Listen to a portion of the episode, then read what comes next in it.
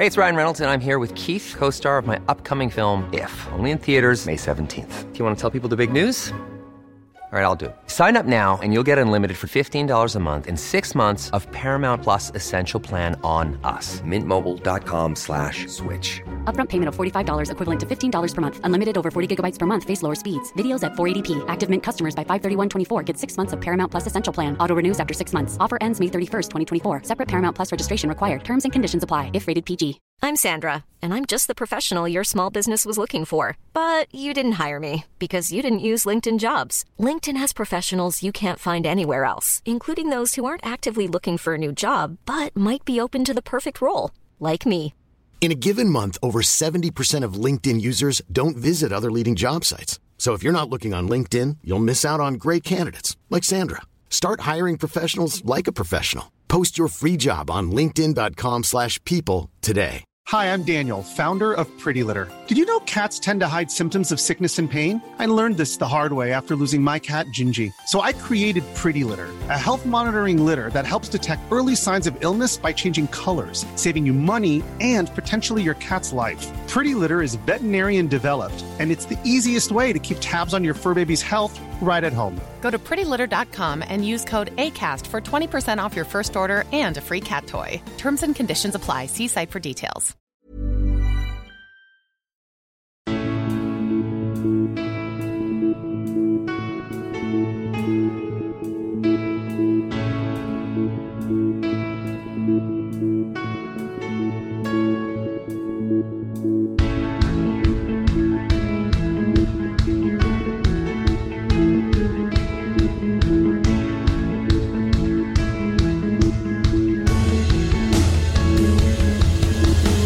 Bienvenidos a Alineación Indebida, Deforestación en el Emirates. La última vez que estos dos se encontraron hubo sorpresa y el Nottingham Forest pasó de ronda en copa. Esta vez los arbustos cayeron a cañonazos, aunque para cañonazos los que salvó David De Gea para salvar la victoria del Manchester United. Momentos de alguien genial en lo suyo, como también Kevin De Bruyne, con una más a la galería de mejores faltas que has visto lanzadas jamás. Y cosas que no habían ocurrido jamás, aunque parezca imposible. Una expulsión de Diego Costa en la Premier League. Primera vez como primera vez que Crescencio Somerville marcó un gol ganador en la Premier League. Liverpool 1, Leeds 2. Y Van Dijk pierde en Anfield en Liga por primera vez en 70 partidos. Hablamos de todo eso y mucho más hoy en alineación indebida. Y para hacerlo me acompañan tres excelentes invitados, empezando por uno de vuestros favoritos del podcast, El Minuto Forest, es Borja García. ¿Cómo estás, Borja? Hola, hola, ¿qué tal, Ander? ¿Qué tal a todos? Eh, Pues nada, bien, aquí, aquí estamos eh, viendo que en realidad ya hoy en día cualquiera le gana al Liverpool.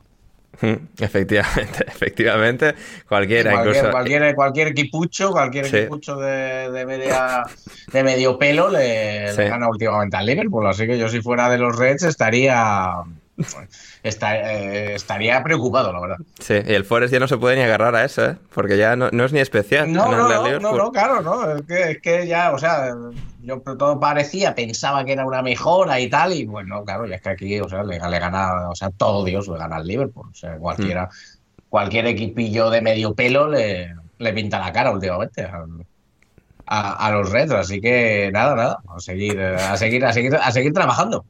Así es, así es. eh, Borja. Que algunos tengan puente, también te lo digo, pero bueno. Así es, así es. Borja es experto en, en desviar eh, la atención, eh, pero aún así tenemos, más allá de a la voz de la derrota, tenemos también a la voz de la victoria. Patricia González hoy estaba en Disneyland París, pero tenemos, sin embargo, al gunner peruano, a Leonardo Silva. Leo, ¿cómo estás?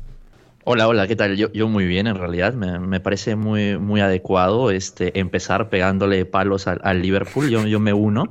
Qué vergüenza lo del Liverpool, pero también estoy muy contento, muy contento realmente de que esta jornada, otra vez, el Arsenal termine la, la jornada de la Premier League eh, eh, en la cima de la tabla. Así que muy, muy contento también por ello.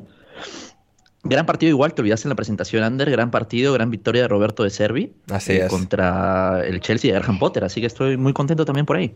Mm, Totalmente, totalmente. Y finalmente, está también con nosotros Juan Di Mata. ¿Cómo estás, Juan Di?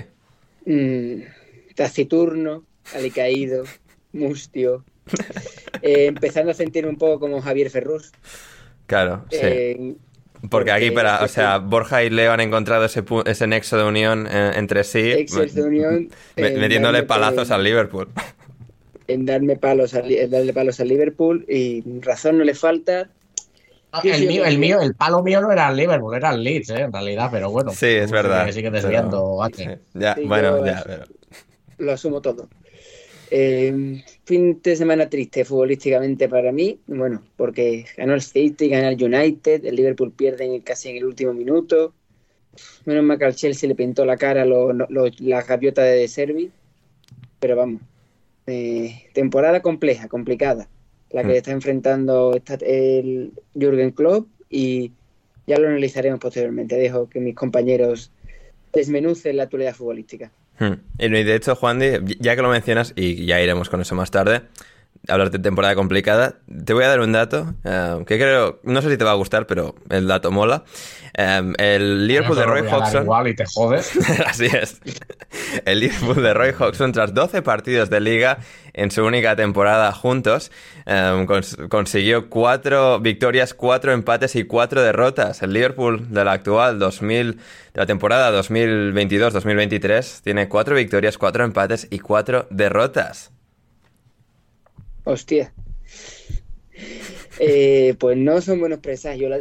Yo estoy- eh, tengo una mentalidad esa temporada que es una mentalidad que me está, ayudando un poco a superar los desastres que están siendo las temporadas de mis equipos. Uno, pase, uno arrastrándose por Primera División Española y otro mm, haciendo el ridículo en Inglaterra. Entonces, el mentalidad que tengo es que esta temporada es una temporada especial, que en tres semanas Tararí que te vi hasta después de Navidad, prácticamente. Y es- eso, a ver, cómo, a ver cómo son capaces de gestionar los equipos que van tanto con buena dinámica como con mala dinámica. Pero el dato que dice es un dato demoledor. Y los fríos datos no están siendo buenos para el Liverpool este año. Y a ver cómo es capaz de, de gestionar tanto el Liverpool como los demás clubes el parón que se nos avecina. Hmm, Efectivamente, efectivamente. Parón que se nos avecina, pero todavía nos queda fútbol y sobre todo al Arsenal. 5-0 victoria sobre el Nottingham Forest. Partidazo tremendo de los chicos de Mikel Arteta, em, teniendo que ganar a- al último clasificado y haciéndolo con nota, con estilo y con absoluta dominancia. Leo, vamos a empezar por ti, como aficionado del equipo ganador. A ver, que- Para ver, partidazo, o sea, como si fuera el único equipo que ha ganado al Forest por goleada esta temporada. No, sí, aquí lo hace ya todo, sí, el sí. Liverpool lo ganó. El Liverpool no, pero el Leicester sí, el Bournemouth también, el Fulham. Ya es cierto que cualquier equipo de 3 al cuarto le gana al Forest, pero el Arsenal le dio un poquito más de, de algo, un poquito más de, de cosa que al final, como líder, pues eh, es lógico. Me dio menos que el Manchester City, también te lo digo, ¿eh? Sí, y por eso el City sigue siendo el favorito. Pero entre todos los demás, el Arsenal sí que se, se posiciona como el mejor. Golazo de Gabriel Martinelli. Actuación estelar de la nada de Rhys Nelson, Odegaard, Partey, Saka. Leo, cuéntame, dime cosas sobre el Arsenal. Hay que recalcar, ¿eh? De la puta nada, partidazo de Rhys Nelson, dos goles y una asistencia, un chico en el cual yo ya no tengo ningún tipo de fe. De hecho, no tengo fe luego de este partido. Creo que este va a ser el, gran momento de su temporada, pero, pero bueno, vamos al partido. Y me toca ser muy honesto, Ander. Y con el perdón del doctor, creo que, creo que el Forest ha sido, con diferencia, el peor rival del Arsenal esta temporada un repliegue tan bajo tiene sentido frente a un equipo con el que, si es que no tomas las precauciones debidas, te puede penalizar una mala presión. Pero no había que confundir bloque bajo con, con letargo. Mm, Yo creo que el Arsenal tuvo muchísima libertad, sus jugadores. Thomas Partey ha jugado un gran partido también porque ha tenido mucha libertad para encontrar a sus compañeros. Saca los pocos minutos que estuvo en el campo, castigó a Lodi constantemente en cada uno de los eh, mano a mano que tuvo, porque en ningún momento hubo un apoyo de, de sus compañeros, de los compañeros de Lodi, para poder generar superioridad numérica. Y además, el Forest no presionaba en ningún momento, por lo que el Arsenal falló muy poco, perdió pocas veces el balón, salvo por los errores de Gabriel Malgaláes. Y para muestra un botón, por ejemplo, eh, eh, en el segundo gol del Arsenal, el segundo gol del Arsenal nace porque Thomas tiene todo el tiempo del mundo para encontrar a Chaka. Y Chaka además tiene todo el tiempo del mundo para levantar la cabeza y encontrar a Gabriel Jesús, que además tiene todo el tiempo del mundo para poder encontrar a Rhys Nelson, que falla en el primer remate y en el rebote totalmente solo. También llega a anotar el, gol. En fin, creo que ha sido un partido muy, muy anticompetitivo. Nos dice muy poco acerca de la realidad actual del Arsenal, que viene con una seguidilla un tanto complicada. Pero igual me voy a quedar con las buenas sensaciones. Eh, Gabriel Jesús no necesita anotar para ser de los mejores del campo. Por cómo presiona, por cómo defiende, con lo bien que se asocia y por cómo encuentra a sus compañeros en el área, está aportando mucho para ganar partidos. Y eso ya es una mejora respecto a lo que teníamos la temporada pasada. Y me alegro, además, eh, por lo que estaba comentando al inicio, me alegro por los dos goles y la asistencia de, de Nelson. No creo que este nivel tenga continuidad. De hecho, dudaría mucho que lo volviéramos a ver en los próximos partidos pero eh, merece una oportunidad en otro lugar y que las lesiones eh, lo respeten. Hmm, y además, eh, tenga esa oportunidad en otro lugar o no, el hecho de que ahora mismo pues, bueno, sea un jugador de rotación, de, de banquillo, que pues en caso de necesidad Arteta pueda recurrir a él, seguramente no vaya a volver a tener una actuación así esta temporada, pero que sea un efectivo productivo, válido, que, haga que el equipo no, no, noten en exceso la ausencia de una de las estrellas, la verdad es que es, un buen presagio inicial por parte de, de, Rhys Nelson en este contexto actual del Arsenal. Y luego está el contexto actual del Nottingham Forest. Eh, más allá, Borja, como comentaba y Leo, bueno, al final el Arsenal está mucho mejor que el Liverpool eh, en comparación de un par. Yo creo que, yo creo que eh, Leo ha, efectivamente la segunda parte ha sido, sido bastante sencilla para, para el Arsenal. El, el, Forest no, no ha competido en la segunda parte como, como lo venía haciendo en los últimos partidos, pero bueno, le ha dejado convenientemente olvidada la primera parte en la que tres o cuatro eh, robos de balón propiciaron llegadas que si no llegan a caerle a Lingard, igual estamos hablando de otra cosa. Pero bueno, memoria selectiva tenemos todos, supongo, ¿no? Eh, leo por alusiones. Pero, bueno, luego eh, efectivamente en la segunda, en la segunda, en la segunda parte, efectivamente, sobre todo una, sobre todo después del, o sea, el, gol, la jugada de, la, carrera de Saka que que es posiblemente el primer gran fallo que haya tenido Ser Sorier con el Forest esta, esta temporada, dejándolo, dejándolo pasar como Pedro, como Pedro por su casa, después de unos, buenos, unos buenos partidos que había tenido el ex del Tottenham. Y a partir de ahí, bueno, sí, el, equipo se, se desmorona. El tercer gol no deja, el tercer gol no deja de, eh, no deja de ser un gol. ¿Ha sido el tercero o el cuarto? No, creo que es el tercero. Eh, un gol desde, desde fuera del área, bastante difícil de, de parar del, del jugador que no puede ser nombrado por razones legales. Eh, y bueno, pues, eh, pues a partir de ahí, evidentemente, tampoco vamos a decir que el Forest haya hecho un gran partido, sobre todo teniendo en cuenta de dónde venía, que yo creo que ha, que ha competido mejor. ¿no? No, iba, no iba por los balones, no, no, no, seguía, no, no se seguían las carreras de los jugadores. La verdad es que había ha sido un partido bastante, sobre todo en la segunda parte, eh, bastante, bastante, bastante malo. Estoy de acuerdo, si estoy de acuerdo en lo de Lodi, aunque bueno, Lodi a final de cuentas ha evitado un gol y ha lesionado a Shaka, lo cual, a Saka, perdón, con lo cual, eh, para el Forest ha hecho, hizo suficiente porque era el jugador más peligroso hasta ese momento y lo sacó del campo. También te lo digo, ¿eh? Pero aparte de eso, ha sido un coladero una, una, una, una detrás de otra. Leo, no sé, tu defensa.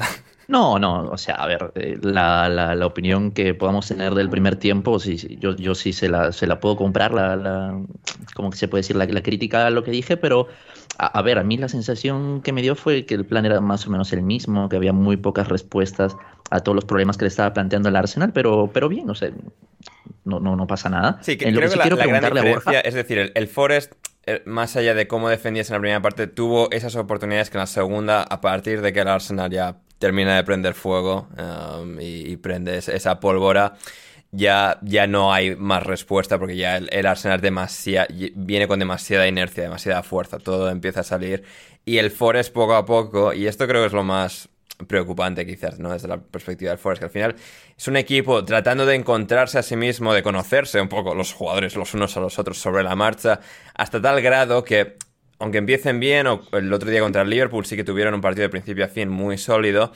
cuando empiezan a caer esos golpes, ¿no? Da un poco esa sensación de un equipo que al final no tiene esa, esa base, esa, esa unión, ese nexo entre todos sus, entre todos sus miembros, todos sus futbolistas, que al final pesa todavía más Pero no, en no días estoy como de este. acuerdo tampoco con eso, Ander. No ¿No estoy de acuerdo Bueno, con eso, bueno. Ander. Tampoco. Es verdad que no es que evidentemente no, eh, no está. Bueno, los números son los que son. Es el peor equipo, está recibiendo muchos goles. eh, lo más normal será que, des- que descienda el que descienda el Forest, evidentemente. Eh, pero el, te recuerdo que el primer gol de la- del Arsenal llegó en el minuto 5 de partido.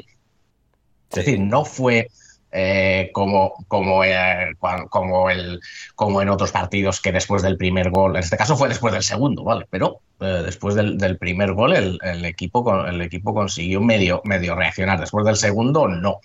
Bueno, y una vez o sea, que hizo los que hizo lo- sí, pero, pero es que no es lo mismo.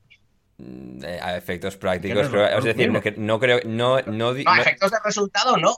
Efectos de resultado no. Eh, pero- a ver, no- no quiero decir que- que se les tumba con un soplido. no pero, pero es que no estaba diciendo que es que a, la que encajan unas se vienen abajo. Quiero decir que al final Oh, eso es lo que has dicho, precisamente. No, no, no es, que no, no, no- no es lo que he dicho. No, no he dicho que con un soplido se vengan abajo, pero creo que al final cuando les pi- empiezan a caer golpes, el simple hecho de no conocerse, de no tener la familiaridad, hace que no tengan como los mecanismos tan integrados de intentar capear tormentas cuando empiezan a aparecer de equipos como el City o, del Arsenal, que luego sí, puede haber falta de calidad de gente como Steve Cook o de Scott McKenna, pero creo que al final es, es- no tener esos mecanismos tan integrados, ¿no? Al final de que no tengan personalidad o que sean unos blandos o unos pechos fríos, simplemente la falta de costumbre hace que no tengan como una red de seguridad sobre la que caer a, partir de no tener un grado de familiaridad tan grande como podría tener, como tendrían el año pasado o como te- podría tener un equipo que tenga más, pues que tenga más experiencia juntos. Evidentemente no la tienen, claro. Claro Sí. que no tienen experiencia porque el equipo, la plantilla es totalmente nueva. Sí, Entonces, ese, ese, eh, ese plan B, pues, pero eh, yo a lo, a lo que voy es que eh, de momento en, en este partido, hombre, les duró lo que les duró. En el partido del, eh, contra, el, contra el Liverpool les, eh, se- fue mejor, en el, partido contra el Brighton fue un poco mejor, eh, pero ev- evidentemente ya no, o sea, no es, yo por lo menos lo veo distinto a cómo fueron los partidos contra, en los que, contra el Leicester, por ejemplo, en los que un primer gol en el minuto 10 y caían tres, eh, tres perseguidos. El equipo se, me, se ah, por lo menos se, por lo menos se mantuvo, pero bueno, luego ya no, luego ya no. También es cierto que una vez que Steve Cooper cambió a, cinco, a cinco defensas, el equipo, el equipo mejoró y volvió a tener la única media, o- media ocasión que tuvo en la segunda parte de la mano de, de Dennis, pero bueno, ya era, muy tarde, ¿no? La verdad es que era académico, básicamente. Ni Akate cuando vuelve, o sea, igual un buen defensa ayudaría. Eh, ni Acate, yo no creo que vuelva hasta Navidad. Uf, Eh, no, no hay Ya. mucha, no hay mucha, o sea, hasta después del Mundial, vamos, a año nuevo. No hay mucha información al respecto, pero, pero todo hace indicar que hasta, que hasta año nuevo no va, no va a volver. Y, y bueno, no sé si, hombre, evidentemente es verdad que con él, el, que con él el equipo por lo menos eh, estaba jugando mejor, pero bueno, eh, no sé si es la, si es la única respuesta. No, seguramente la única no, pero bueno, o sea, después de que, yo qué sé, es decir, cuando ya Steve Cooper más o menos está intentando hacer más sólidos, días como el del Liverpool, como el del Brighton, sí que lo pudieron mostrar, pero al final creo que la capacidad, por ejemplo, individual de Cook y, y McKenna, creo que tiene ese margen de mejora, porque sí que son dos jugadores que, bueno, pues ya tienen la familiaridad de haber estado en el equipo más, pero por contra quizás no tengan tanta eh, habilidad como, como jugadores individuales en esa defensa, así que Niagate, que era ese fichaje estrella para paliar, por lo menos podría ayudar. Eh, hablando de fichajes estrella, Juan, y cerramos con esto, eh, Jesse Lingard. Eh, hubo esos meses de magia en los que la gente eh, empezó, nosotros seguramente incluidos, a, a construir una especie de, de, constructo social de, Jesse Lingard, la idea de que Jesse Lingard en realidad siempre fue mucho mejor de lo que sus, sus años intermitentes en el United nos hacían pensar, ¿no? Pero cuando ha vuelto a tener un poco esa oportunidad relativamente similar a la del West Ham, donde pues un equipo en el que es titular, en el que es más o menos la estrella, no está dando la, la sensación de, ser ese jugador sobre el que el Forest pueda sostener un- una salvación. Eh, mucho- o sea, por ejemplo, en comparación, Morgan Gibbs White sí que da una impresión y una sensación bastante más sólida que Lingard ahora mismo.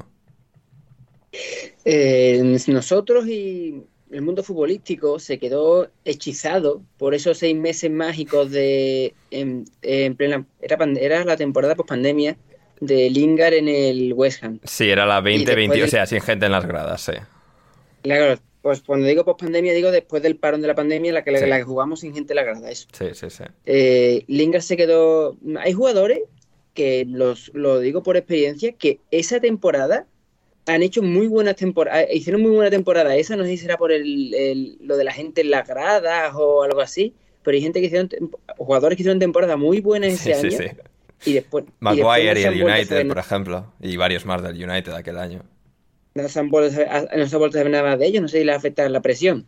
Yo creo que a Lingard directamente lo que le afecta es que nos da el, eh, no- o, se, o sea que es mejor, mejor jugador de lo que es, o no ha dado el nivel. Esos seis, seis meses mágicos nos em- embelesaron a todos. Pensamos, hombre, si a lo mejor no es en el United, si es en un equipo con en el que sea la estrella, sea el que dirija el, el que dirija el equipo, puede ofrecer algo más. Pero a la vista está que de momento mm, en Forest no lo ha encontrado. Y ya llegamos a fichas estrella, ha firmado solamente por un año. Creo que si Borja no me corrige, co- poco no está cobrando. Y Sí, no, poco no está cobrando, no. Tampoco tanto como se ha dicho, pero poco no está cobrando precisamente, ¿no? Hmm. Aunque mucho, muchos de muchos de su sueldo dependía de muchos bonus. Y como sean por gol o por asistencia, me temo que no lo va a cobrar, ¿eh? No. me temo que Eso no llega a fin de lo digo. Hmm. Además. Además del fichaje de Lingard, lo que le va a salir bien al Forest, porque ambos hicieron una apuesta de, bueno, vamos a firmar contrato de un año. Lingard con la idea de, bueno, o sea, si hago un temporadón puedo ir a un equipo más grande que el Forest, o si el Forest baja, yo lo hago bien, puedo igualmente ir a otro equipo de Premier League. Y al final, quizás al que mejor le venga, que no vaya a tener contrato más allá de esta temporada, es al propio Nottingham Forest. Eh, dado lo visto de momento, pero, pero habrá que ver que la temporada es, es Eh, larga. mm, recuerdo que hace poco estuvimos hablando de dónde iba a, iba, iba a parar con sus huesos Daniel James. Sí. que iba a, bajar el- iba, iba a tener que bajar a Championship y demás. ¿Veis a Lingard bajando a Championship? Posiblemente, Championship, quizás. Mm, no sé, de- depende. Yo creo que si él lo puede evitar, no, ¿eh? No, si él lo puede evitar, si la cosa es ver, habrá pero interés si en, un equipo de. Premier por él una vez eh, termine este, este año. La- no sé. También depende de si el Forest de repente le da la vuelta a todo de aquí a final de temporada, Lingard empieza a carburar. No me extrañaría que el Forest, si se salva, le renovasen también. Es mm, plausible. Pues sí, no tiene pinta. No tiene pinta, pero bueno, cosas más raras hemos No visto. tiene, no tiene pinta de ninguna de las dos cosas. Hombre, de lo del Forest, mm, vaya usted a saber, más que nada porque con todo y con eso, el Forest aún está solo a dos, tres puntos de la salvación. Sí, es sí. que, hay, que, que hay, hay mucho matado por allá abajo. Efectivamente, y, y Tai- Taiwo Abunigi del Salinas no tiene tan mala pinta, Gibbs White tampoco, Freuler, Cuyate, o sea, se ven cositas, se ven cositas. Brennan Johnson. Pero- Johnson, sí. Freud a mí, que yo he visto fútbol italiano, aunque Borja diga que es aburrido, eh, en el Atalanta el tío era espectacular. Era el típico box to box que se comía el centro del campo él solo. Hmm. Y, y aquí, y aquí digo, no sé qué le ha pasado porque era un centrocampista que sostenía, sostenía el equipo y daba salida, y daba salida. Sobre todo en Atalanta era un equipo que jugaba a lo loco, todos para arriba y todos para abajo. Ya. Y el Aquí lo, lo está empezando a hacer, ¿eh? Ahora que ha empezado a jugar de manera regular, eh, de nuevo, pues evidentemente hoy el Forest ha jugado muy mal, eh, pero mm, eh, no ha jugado tan mal como yo le he visto jugar, es decir, con, con Freuler, por lo menos, resumiendo, resumiendo rápidamente, hoy por lo menos, y mira que se ha, se ha atacado poco, pero por lo menos se han dado muchos menos pelotazos que, por ejemplo, eh, en el partido contra el Fulham o en el partido contra, contra el Bournemouth. Pero bueno, no, no da para, no da para, para más, pero, pero Freuler es, eh, es parte de eso. Aunque sí que es verdad que el, el problema que tiene es que tiene que hacer tantas ayudas que luego yo creo que cuando le llega el balón está cansadísimo. Pero bueno. Algo es algo. Si queréis, eh, queridos oyentes, sumergiros todavía más en todo lo que envuelve al Nottingham Forest, id a- al Minuto Forest, el podcast, estará en la descripción. Vais y escucháis ahí una hora de... Nos hemos dado cuenta de que he conseguido que no se hable del Arsenal. Sí, efectivamente. Pero bueno, Leo al principio ahí ha estado, ha estado, ha estado bien eh, con, con sus pinceladas. Em, hablando de Jesse Lingard, Manchester United 1, West Ham 0. Em, Leo, un partido, bueno, eh, no especialmente vibrante, pero que ha tenido sus cosas. que ha tenido varios detalles muy, muy importantes. Eh, Marcus Rashford marcando el único gol del partido, gol ganador, eh, para darle tres puntos al United importantes que siguen sumando y que siguen construyendo ladrillo a ladrillo este pequeño gran proyecto. Porque bueno, pues eh, entre todos los años de caos, como hemos venido comentando en semanas anteriores, el tener días así en los que se sufre, pero al final se consigue el objetivo, donde De Gea ha sido el mejor De Gea con sus paradas, sus intervenciones mágicas ahí contra Zuma, contra Rice, Maguire ha estado también excelente en ese tramo final cuando los cambios de Eric Ten Hag parecían no surtir efecto y acabar con el United en una situación más precaria de la que seguramente tendría que haber terminado en este partido en líneas generales, pues un West Ham que tiene también margen de mejora por su parte, pero la lógica al final ha imperado con una victoria del United, ese cabezazo estelar de, de. ¿Qué, me cuentas por tu parte? Bueno, en realidad, eh, hablar del hecho de que el Manchester United tiene que sufrir absolutamente con todos los equipos, porque al final es un equipo que no propone ningún tipo de control. Es un equipo que básicamente lo que quiere es correr y correr y correr y activar a sus jugadores y, no me sorprende en ese sentido bueno, pero que, quizás el más destacado sea Creo que es algo más del de, el hecho de que es la juventud del proyecto o lo poco que llevan. Es decir, yo creo que Ten Hag va, o sea, partido a partido se ve que intenta hacer que el equipo tenga ese control, tenga esas jugadas elaboradas, pero al mismo tiempo tiene que jugar un poco con las cartas que hay. Sí, al final, al final para conseguir puntos ellos lo que tienen que hacer es eh, quizás, por decirlo de alguna manera, ensuciar un poco más los partidos, hacer los demás transiciones, porque al final en ese, en ese aspecto, en, en el enfrentar calidad contra calidad, normalmente lo, normal sería que el Manchester United gane, porque tiene a jugadores como Cristiano Ronaldo, Marcus Rashford, eh, Bruno Fernández, si quieres, este Anthony, eh, Jadon Sancho, pero principalmente ellos tres, eh, Bruno, Eriksen, Rashford y, Cristiano, que si bien está restando quizás más que sumando en este momento en este Manchester United de las transiciones, que hace un rato lo hablábamos por interno, Ander, eh, un Cristiano Ronaldo que, de acuerdo con algunos este, aficionados destacados del Manchester United, es uno de los peores delanteros, sino el peor delantero en transición. Hmm. Sí, de hecho, um, Case Van Hemen decía, em, Leo, que Cristiano Ronaldo es el peor delantero de la Premier League en transición. Eh, es probable. Lo, que pasa es que. A, lo cual contestaba, a lo cual contestaba Leo, o sea, estaba, estaba votando. A lo cual ha contestado otro em, buen analista del United en Twitter, Aaron Moniz, que eh, Cristiano es, o sea, es, esa frase es cierta también quitando en transición. E, es que es, es, probable. Es, probable que Cristiano le esté restando bastante al Manchester United, porque yo sí creo que Cristiano puede aportar en un contexto de un equipo que, quiere correr, que quiere transitar, pero con Cristiano descargando, con Cristiano, con Cristiano tirando, eh, apoyándose, descargando, poniendo de cara a sus compañeros y no siendo las piernas del proyecto. Cristiano Ronaldo hace 10 años en este, en este Manchester United quizás sería balón de oro. Pero en este momento de su carrera, con las piernas que tiene, con lo poco que le queda de carrera en la élite, eh, es, probable que, reste. Me recuerda un poquito la situación, no sé si recuerdas esto, Ander, o coincides conmigo, a lo que le pasó a Alexis Sánchez cuando llegó del Arsenal al Manchester United, a un, Manchester United que quería correr demasiado. Y Alexis Sánchez ya se había vuelto en un jugador de muchísimo más control. Y yo me acuerdo que en Ecos del Balón habían sacado un, artículo en el cual Abel Rojas vio, vio venir esto. Es como que Alexis Sánchez, y en este caso Cristiano Ronaldo, es más diablo que diablillo. E, es un jugador que puede aportar en ese contexto de correr, pero no para hacer las piernas. Y, creo que ese es el principal problema. Ahora, eh, en este contexto, creo que si bien no está beneficiando a Cristiano, que es el jugador más reconocido y el más caro seguramente, hay jugadores que se están recuperando, como Marcus Rashford, que yo creo que es el jugador que más ha mejorado eh, respecto a la temporada pasada, porque la temporada pasada era inmirable. Pero creo que Ten Hag le ha dado un buen contexto a Marcus Rashford y también creo que Diego Dalot se ha visto, Diego Dalot se ha visto este, bastante beneficiado con su presencia. Eh, son, son, jugadores que están mejorando. Eh, el Manchester United, a la mala, eh, está consiguiendo los resultados que más o menos lo dejan en un momento estable, a diferencia del inicio de la temporada. Así que bien por ellos, bien por ellos. No es el año de la excelencia, es el año de conseguir resultados. Hmm, completamente. Y Eric Ten Hag siempre, me hace mucha gracia. estaban entrevistando post partido. La forma que tiene de hablar, porque Uh, de Eric Ten Hag se decía en los últimos años que bueno, es una mezcla entre Bangal y Guardiola. Y claro, no sé si es porque lo tengo ya en la cabeza, pero cuando le oyes hablar, tiene un poco.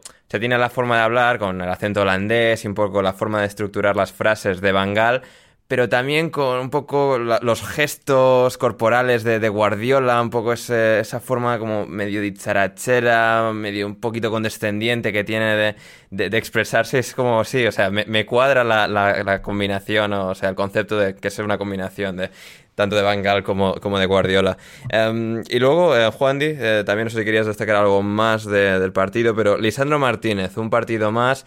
Maguire y De Gea han estado excelentes, pero el diminuto central argentino nuevamente demostrando que, que, no, que ser central no es solo despejar balones por alto, ser más, más, altos, más alto que nadie, sino es la lectura, el anticiparse, el ir fuerte por abajo y al final pues todo, todo contribuye para que el United sume una nueva portería cero.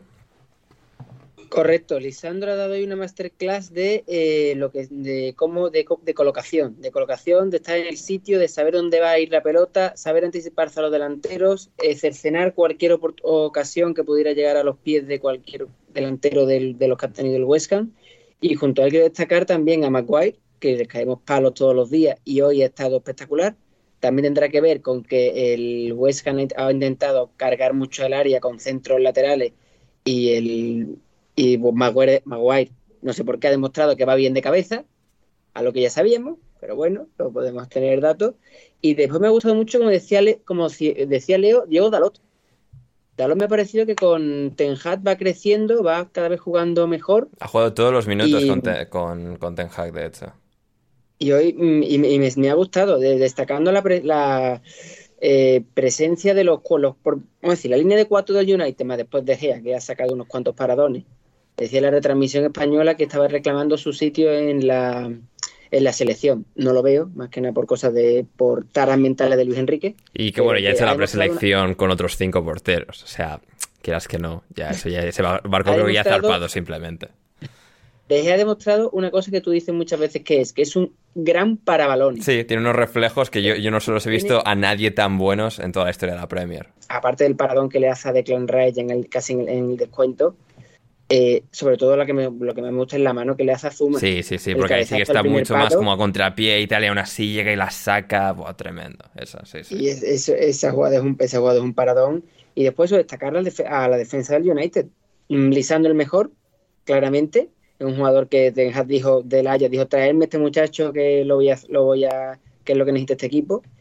Y sin ser eso, sin ser el más alto, sin ser el más potente a lo mejor de cabeza, pero colocándose muy bien, tampoco que esté sacando el balón bien, porque como bien ha dicho Leo, el United está viendo un poco de transiciones, más que de sacar el balón, pero los resultados funcionan y el proyecto va creciendo poco a poco, con haciendo, los partidos más de de sufridores, de mm, llevarlos un poco al, al extremo en el que el otro equipo se aburre. También es verdad que estaba el West Ham, que tampoco es un equipo que se demuestre que una calidad para mover la pelota y un juego combinativo, que tú digas, oh, qué maravilla.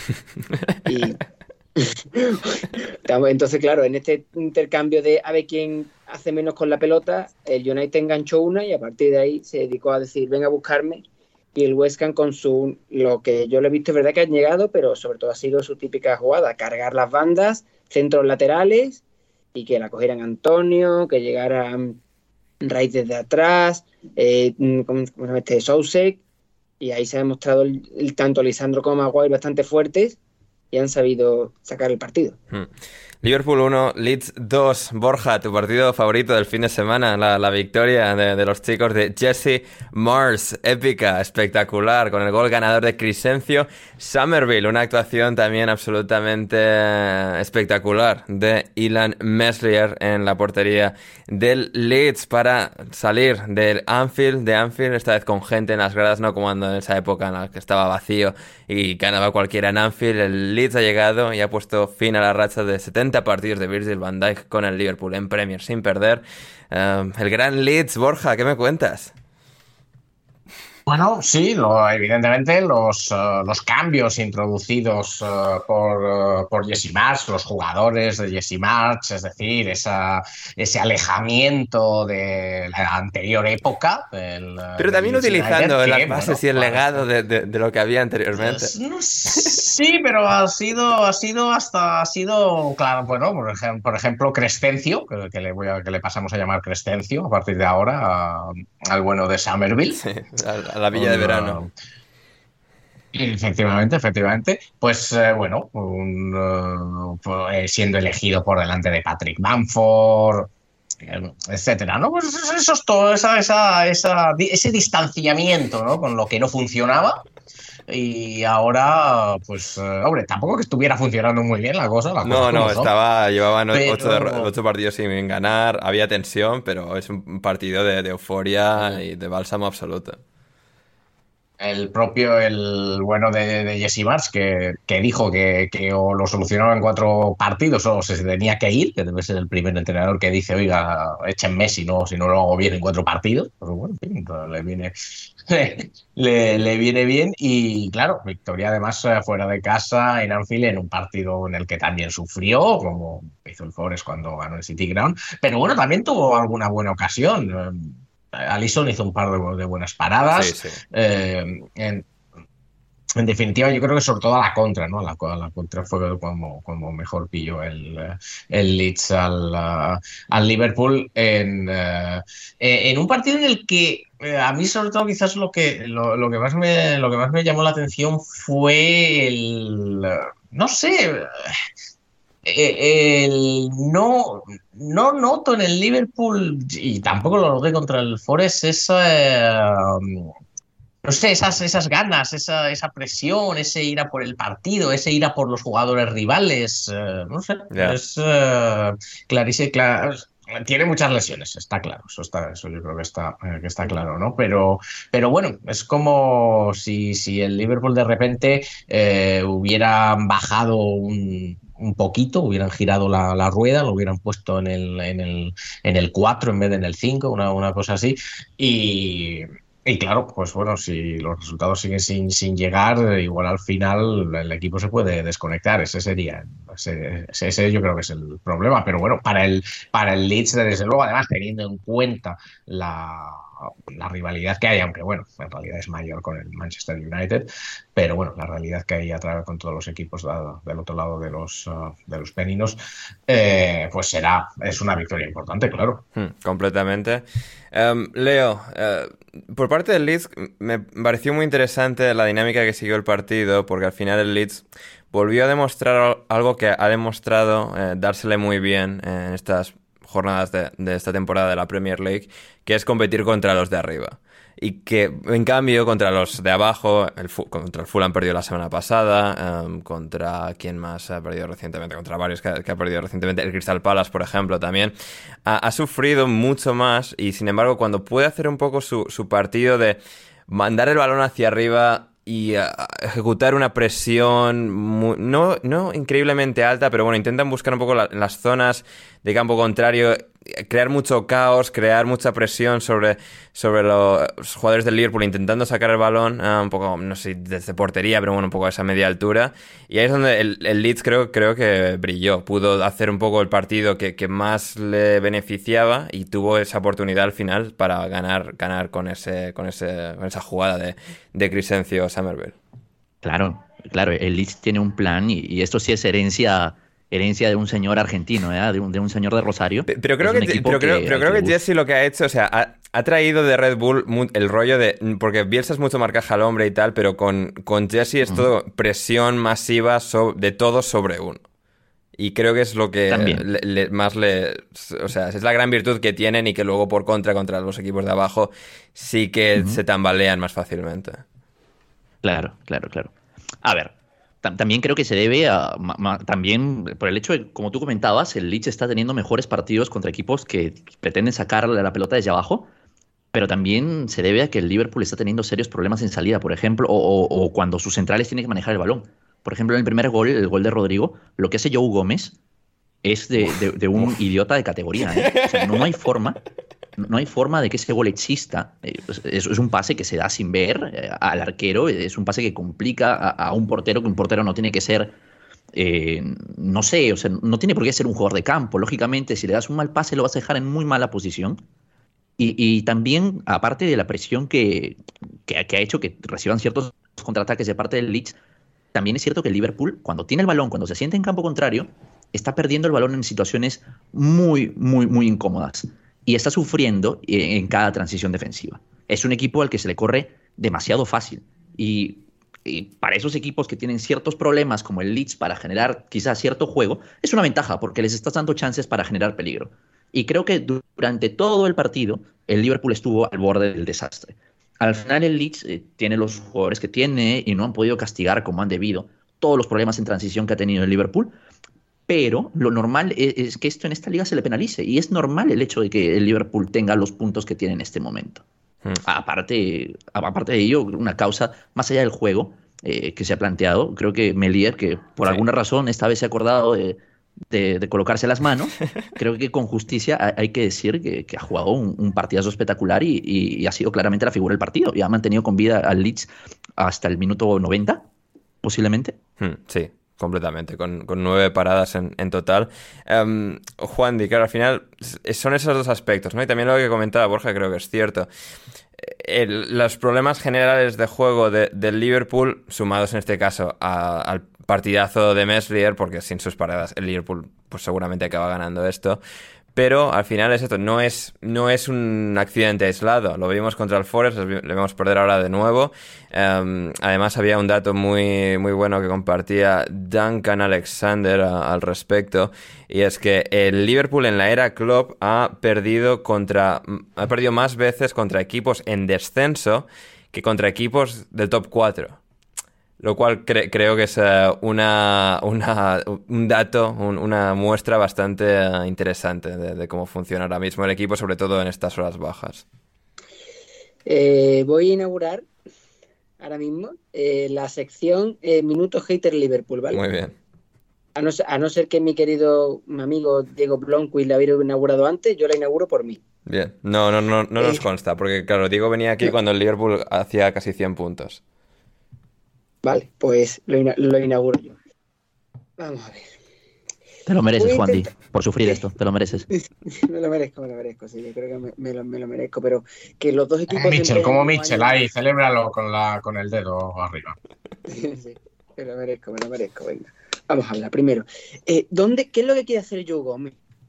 Me te lo ha puede explicado ahí, Leo, que es tonto, ya está. O sea, tonto, es que ese balón ahí, ese balón que sea a banda, un tío de espaldas, esperando pasar al portero.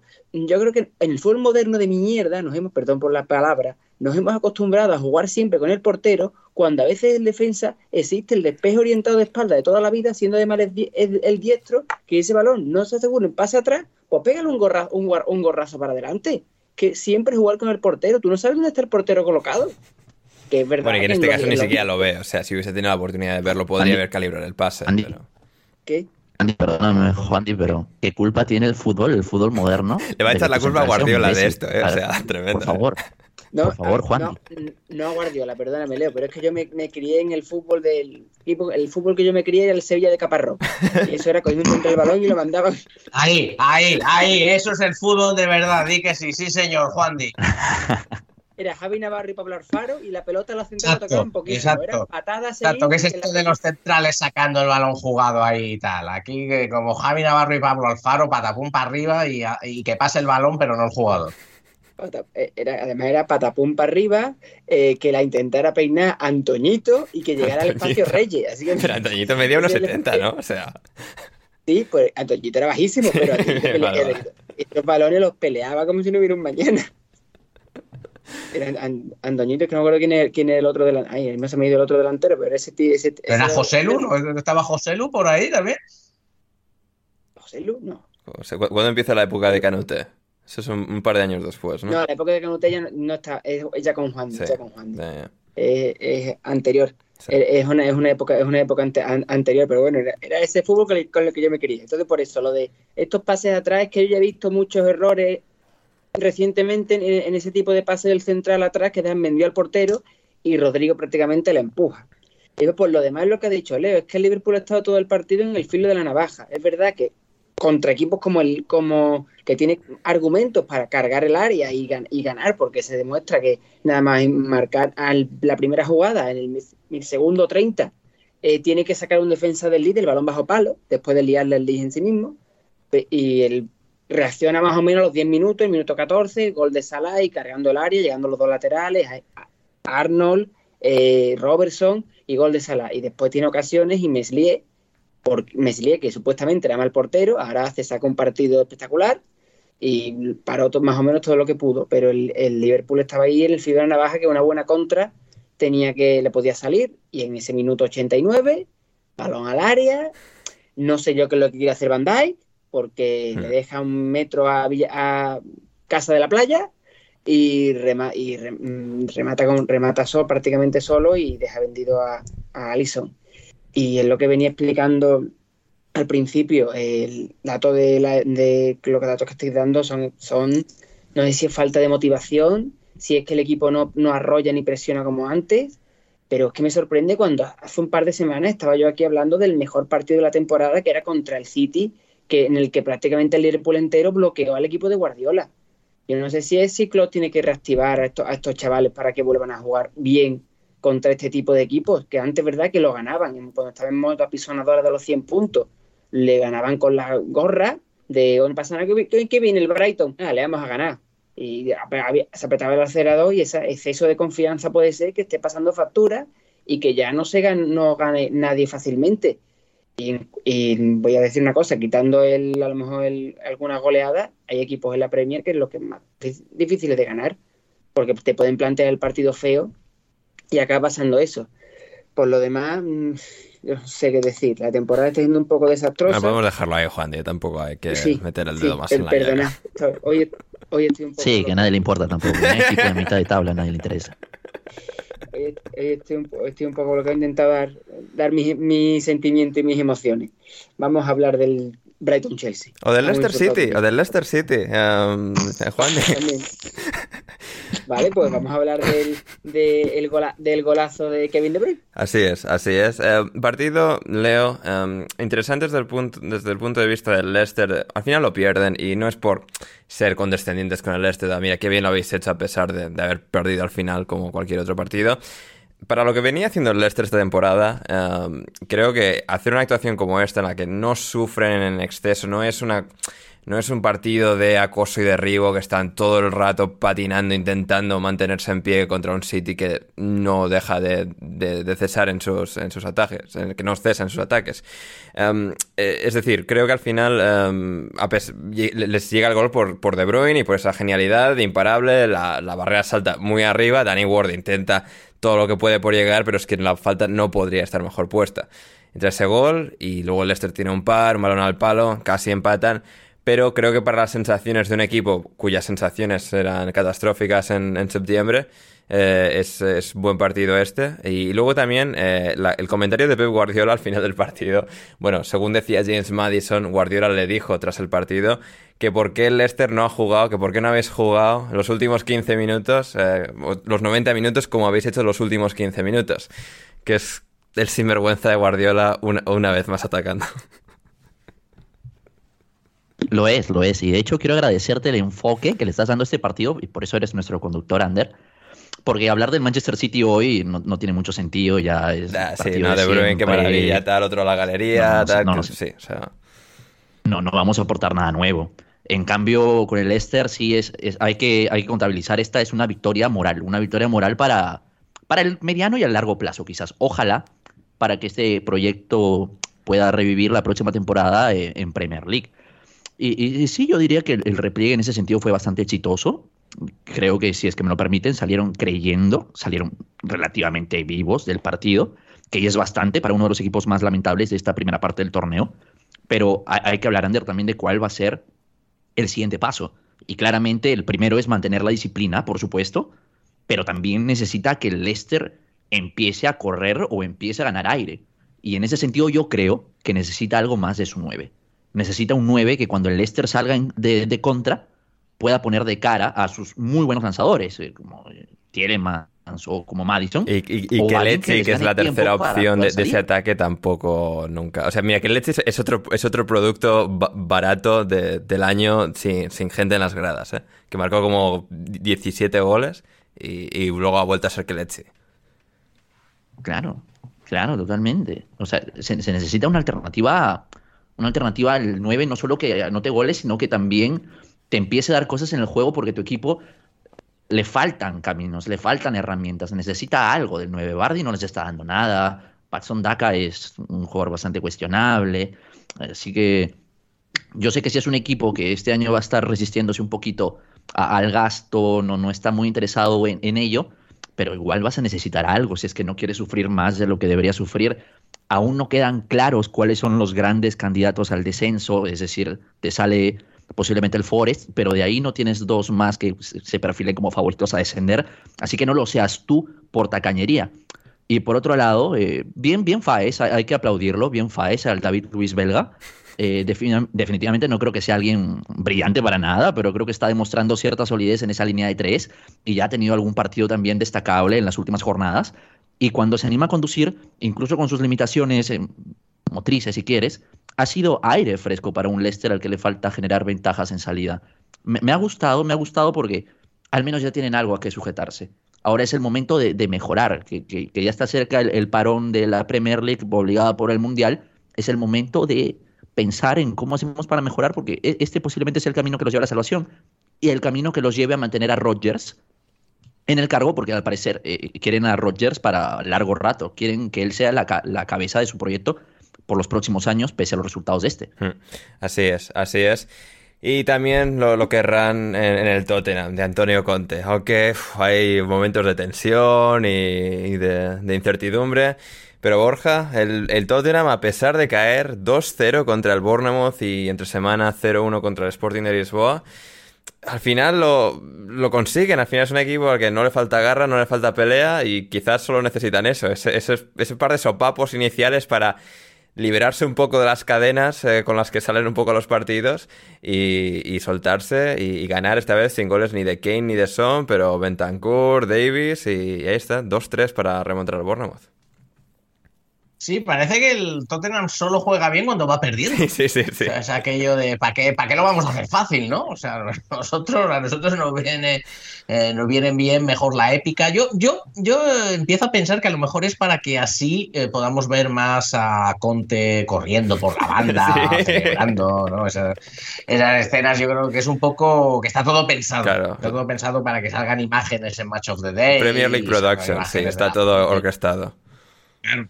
Exacto, exacto, exacto, porque otra, porque la verdad es que si no, no lo, no lo entiendo, de repente mm, estos, uh, estos cambios, pero bueno, claro, sí, sigue siendo el, problema del equipo, ¿no? Esa, esa, inconsistencia a la que tiene, a la que tiene que aspirar si quiere, si quiere subir y si quiere aspirar a, a más cosas que, bueno, que solo intentar meterse en la Liga de Campeones. Mm, total, totalmente. Um, Leo, por tu parte, ¿algún detalle que quieras destacar de, pues esto, las dificultades que sigue teniendo el Tottenham en la construcción de su juego, pero el hecho de al final de que tengan tanto empuje, tengan tanta garra para, bueno, pues al final cuando están contra las cuerdas devolver el gancho y, tumbar al Bournemouth, pues ahí, están. También hay que hablar de, o sea, de las mejoras y el hecho de que están consiguiendo los resultados, a la mala quizás, pero los están consiguiendo y aplausos para Conte porque esto es lo que le están exigiendo, clasificar a Champions League, así que bien, bien por ellos pero hay que hablar de los problemas que le están causando una pareja de delanteros como Solanke y, Moore. Es decir, en el primer gol del, del Bournemouth, qué bien Solanke, qué bien aguanta al Englet y qué bien proyecta a Tavernier, que, lo pone de cara, lo pone a correr. Y Moore, después del centro, define prácticamente solo con una exquisita definición. Y luego con un centro eh, muy, muy, muy bien dado, este Moore anticipándose a, a Davinson Sánchez y con un horrible Emerson también este, anota el 2 a 0 que pudo haber complicado. O sea, a, mí me parece que una derrota de haberse dado contra el Bournemouth hubiese puesto bastantes preguntas alrededor del proyecto de Antonio, Conte. Eh, pero igual, o sea, la absoluta vergüenza que da el Bournemouth luego de esos dos goles es increíble. No se puede defender peor la pelota parada. No se puede ser peor portero que Travers defendiendo un corner. Entonces, eh, bien, bien, bien, bien por, por el Tottenham que como dije hace un momento, lo, logran, de alguna manera lo logran. Y, muy a, muy a tu pesar, ¿verdad, Leo? Bueno, bueno, están un poquito lejos de, del Arsenal, no, no, están en nuestra liga, disculpa, estamos en la mesa del Manchester City. efectivamente, efectivamente. Uy, lo que me va a pesar estas palabras, ¿verdad? No, no, no lo sabes tres, cuatro meses. No lo sabes tú bien. Lo sé, lo sé. Brighton 4... Sí. Di, di que estáis en la mesa del Manchester City el tiempo que quiere el Manchester City. Yo creo que Pues- no te pesan tanto los Pues eh, eh, el Manchester City está ganando todos los partidos, Juan. O sea, eh, el Arsenal está en la mesa del City mientras el Arsenal siga sumando puntos. Ahí eh, el City no está mal para nada. Ahí estamos, ahí estamos. Y quien tampoco está mal para nada es el Brighton. Brighton 4, Chelsea 1. Qué bien juega el Brighton de Roberto de Servi. Vamos a, vamos a, vamos a ver, Ander, Ander, Ander, vamos a ver. No, no, o sea, ya está. Yo aquí, Se, se ha dado el cambio de poderes. No, no, no, o sea, yo aquí. no, no, vamos a ver. O sea, yo este partido, este partido, yo, yo no sé quién juega bien en este partido. O sea, a mí me, lo- me, lo, me lo vais a tener porque, claro, tengo, tengo un lío, tengo un lío. O sea, juega bien el Brighton, juega bien el Chelsea, juega bien Graham Potter, eh, se meten goles con el culo. O sea, entre ellos eh, se intercambian los goles. O sea, aquí, a ver, aclárame, ¿quién juega bien en este partido? ¿Quién es el que juega bien, por favor? Ambos. Ambos, pero yo creo que sobre todo el Brighton. El Brighton creo que saliendo de, de ese túnel de vestuarios, los jugadores tenían, tal y como fue el despliegue inicial y lo fuertes que empezaron y cómo llegan los, rápidos, los dos goles tan rápido del Sí, Brighton. pero luego en realidad, en realidad me marcaron más goles jugadores del Chelsea que del Brighton. No, eso es verdad. es- esa, es la, esa es la cosa que, que desencaja todo porque fueron más goles del equipo de Graham Potter que del Brighton en una victoria del Brighton. Eh, Fue, es muy loco todo. Pero Claro, o sea, o sea, el Chelsea jugó mejor que el Brighton, pero el Brighton jugó mejor y ganó. O sea, yo de verdad que este partido a mí me, me, me vuelve un poco loco. Sí, ¿eh? sí, no, es, es, una, es un me- metapartido que, o sea, que, que es un poco demasiado para poder procesar, pero creo que lo que, como decía, los jugadores del Brighton tenían, yo creo, esas ganas de, mira, te has ido y tal, te queremos, pero te, pero te vamos a demostrar que aquí, o sea, lo que todo lo que nos has enseñado lo seguimos sabiendo y somos mejores y os vamos a ganar y te vas a arrepentir de haberte ido al Chelsea y, creo Le que... tenían ganitas, le tenían ganitas a Graham. Yo creo que no, un no poquito sí, ¿eh? Yo creo no, era, poquito- no, era, no era, no era todo tan, tan guay. Lo era, lo era, pero la afición también estaba un poco picante, picajosa de uy, tal, o sea, y Graham Potter después del partido dijo tal como que nada, que, que él no le faltó respeto a nadie y tal. Graham, deja que te gane un poco su día de tocarte los huevos, o sea, porque también te lo mereces un poquito, o sea, no a malas, pero que te, que te pinchen ahí un poco por irte, cabrón, o sea, es, es lógico. Le, le- le- le estamos, le estamos viendo un poquito las costuras a, a Graham, ¿me, est- me estás diciendo? Puede ser, puede ser, pero porque el Brighton al final, eh, que bien gestiona el Brighton, que al final contrata pues a otro gran entrenador europeo, en este caso Roberto de Servi, eh, Leo, y, y ahí están. Es que es, es que es eso, Ander, tú, tú lo has dicho, es el partido de la narrativa y, para mí el partido más importante de la jornada, sin dudas. Enfrentar a Graham Potter contra el Brighton sin duda, sin duda era el evento principal de esta semana. Y bien por De Servi, que, más, o menos, yendo por donde tú, tú ibas, demostrando que en 2022, casi 2023, es mucho más sencillo para un buen proyecto como el Brighton reemplazar a un entrenador con las ideas de Potter. Bien por el Brighton, creo que es una buena victoria para el, el proyecto. Sí, y pr- primera Eh, victoria en seis partidos ya de Servi. Yo al Brighton le veía como Necesario. siempre de, bueno, hay partidos que ganadores morales, que pierden y tal. La gente ya estaba empezando a perder los nervios de, uy, que se... No, no, este- el Brighton estaba como siempre y aquí han asestado el golpe. Totalmente, totalmente. Eran partidos que perfectamente con Graham Potter en el, en- en el banquillo los podrían haber perdido. Así que no pasa nada. Muy buena victoria que, que les va a dar ese envío anímico que necesita ese proyecto. Y, y por el lado del partido Under, e- este partido inició con, con claras oportunidades del Brighton, de hecho, con un Thiago Silva siendo responsable de algunas pérdidas. Y también el responsable de salvar las, sí, sí, lo que, lo que él perdía, él lo recuperaba. Sí, sí. increíble. Pero al final llegaría un gol tempranero también por un error en salida de Tiago, que además, supongo yo, pero por el nerviosismo, tendría al final a, a liberar a Trozar en el área para ir a por mi toma. Golazo de Trozar después de, de lidiar con Kepa, y que marcaría la, pauta del partido. Yo creo que el gol inicial marca la pauta del partido. Luego llegaría un autogolazo de Loftus Cheek con asistencia de Conor Gallagher en una pelota parada. Muy, muy bien, Leandro Trossard y muy bien Moisés Caicedo. Normalmente decimos mucho que los volantes o la primera línea son los que aportan juego, pero claramente en este caso el delantero del Brighton es el que hace jugar a los demás. Caicedo, por ejemplo, es un grandísimo jugador, pero yo solo lo he visto en situaciones favorables con espacio y de cara. Quiero verlo en más situaciones. Y es que si bien la presión del Chelsea era bastante alta, tú cuando, lidia- tú cuando lidias con el Brighton no tienes que preocuparte por el doble pivote. Tienes que preocuparte por Trossard, que se mueve muy bien de espaldas, que descarga muy bien y que pone de cara a sus compañeros prácticamente siempre. Caicedo, por supuesto, ayer demostró que es un gran ejecutor y que encuentra con facilidad a sus compañeros, sobre todo en banda, pero de momento veo que tiene el contexto adecuado gracias a Trossard. Y además Trossard, al ser el teórico 9, saca mucho a los centrales de su posición y genera espacios que luego castigan los demás atacantes y, y Pervis Estupiñán también. Y Pascal Gross. Quiero hablar Pascal Gross, gol de. Pascal Gross. Es que fue todo perfecto aquí, Leo. Gol Pascal Gross, eh, de- dedicado para nuestro amigo Héctor Crioc, que ojalá pronto, pronto vuelva al podcast. Y, y quiero hablar este, particularmente del tercer golander, porque me parece un golazo espectacular, pese a ser un autogol. Recupera el Brighton, que sale con, que sale con calma, que encuentra mi toma, y mientras tanto Pervis Estupiñán ya está avanzando silenciosamente por la banda. Mi toma conduce, Trossard ofrece su apoyo, toca para atrás y Caicedo ya tiene 5 metros de libertad. Tiempo para levantar la cabeza y poder ejecutar con tranquilidad. Y además Estupiñán, que nunca fue referenciado por Pulisic, ya le sacó 2 metros de ventaja a su referencia. Y para colmo, ni Chalobah ni Thiago Silva pueden apoyar con Estupiñán, porque rápidamente mi toma y March ya se metieron por dentro y tenían que ser tomados por ellos. Todo ello, todo ello llevaría un autogol hermoso del joven central del Chelsea. Realmente eh, espectacular lo del Brighton. Hay trabajo, hay cositas que está añadiendo Roberto de Servi y está manteniendo lo bueno de Graham Potter. Y, y- y- y yo creo que esa es el gran- la gran victoria del Brighton. Demuestra que, Graham, hemos trabajado contigo y estamos muy contentos eh, hasta dónde hemos llegado contigo, pero hemos contratado a un entrenador que no va a cambiar absolutamente nada de lo que has hecho tú y quizás va a añadirle nuevas ideas. Quizás hasta este es un movimiento que a largo plazo puede beneficiarle al Brighton. No quiero decir que todo lo que se vio el Chelsea fue malo. Creo que fue un partido que nunca tuvo un dominador absoluto del juego. De hecho, la cantidad de intervenciones de Robert Sánchez lo pueden demostrar. Y creo que al menos Gallagher va ganando peso con Potter y también Havertz. Además, en lo suyo están aportando mucho al ataque del Chelsea. Pero de, de esta manera igual las circunstancias y la narrativa jugaron para el Brighton y consiguieron estos tres puntos de manera brillante. Por cierto, hay que destacar el, el debut de, de Julio Enciso, el jugador paraguayo que llegó hace poco por, no sé, 10 millones de, de dólares al, al Brighton. Me transmitió mucha vibra de, de Martinelli Ander, muy trabajador sin balón Mm. y creo que tiene cierto gusto por el remate, vamos a verlo, pero me da gusto haberlo visto ya tan pronto, que, que lleva en el club, no sé, dos, tres meses. Está, está muy bien por él. Mm, Fantástico.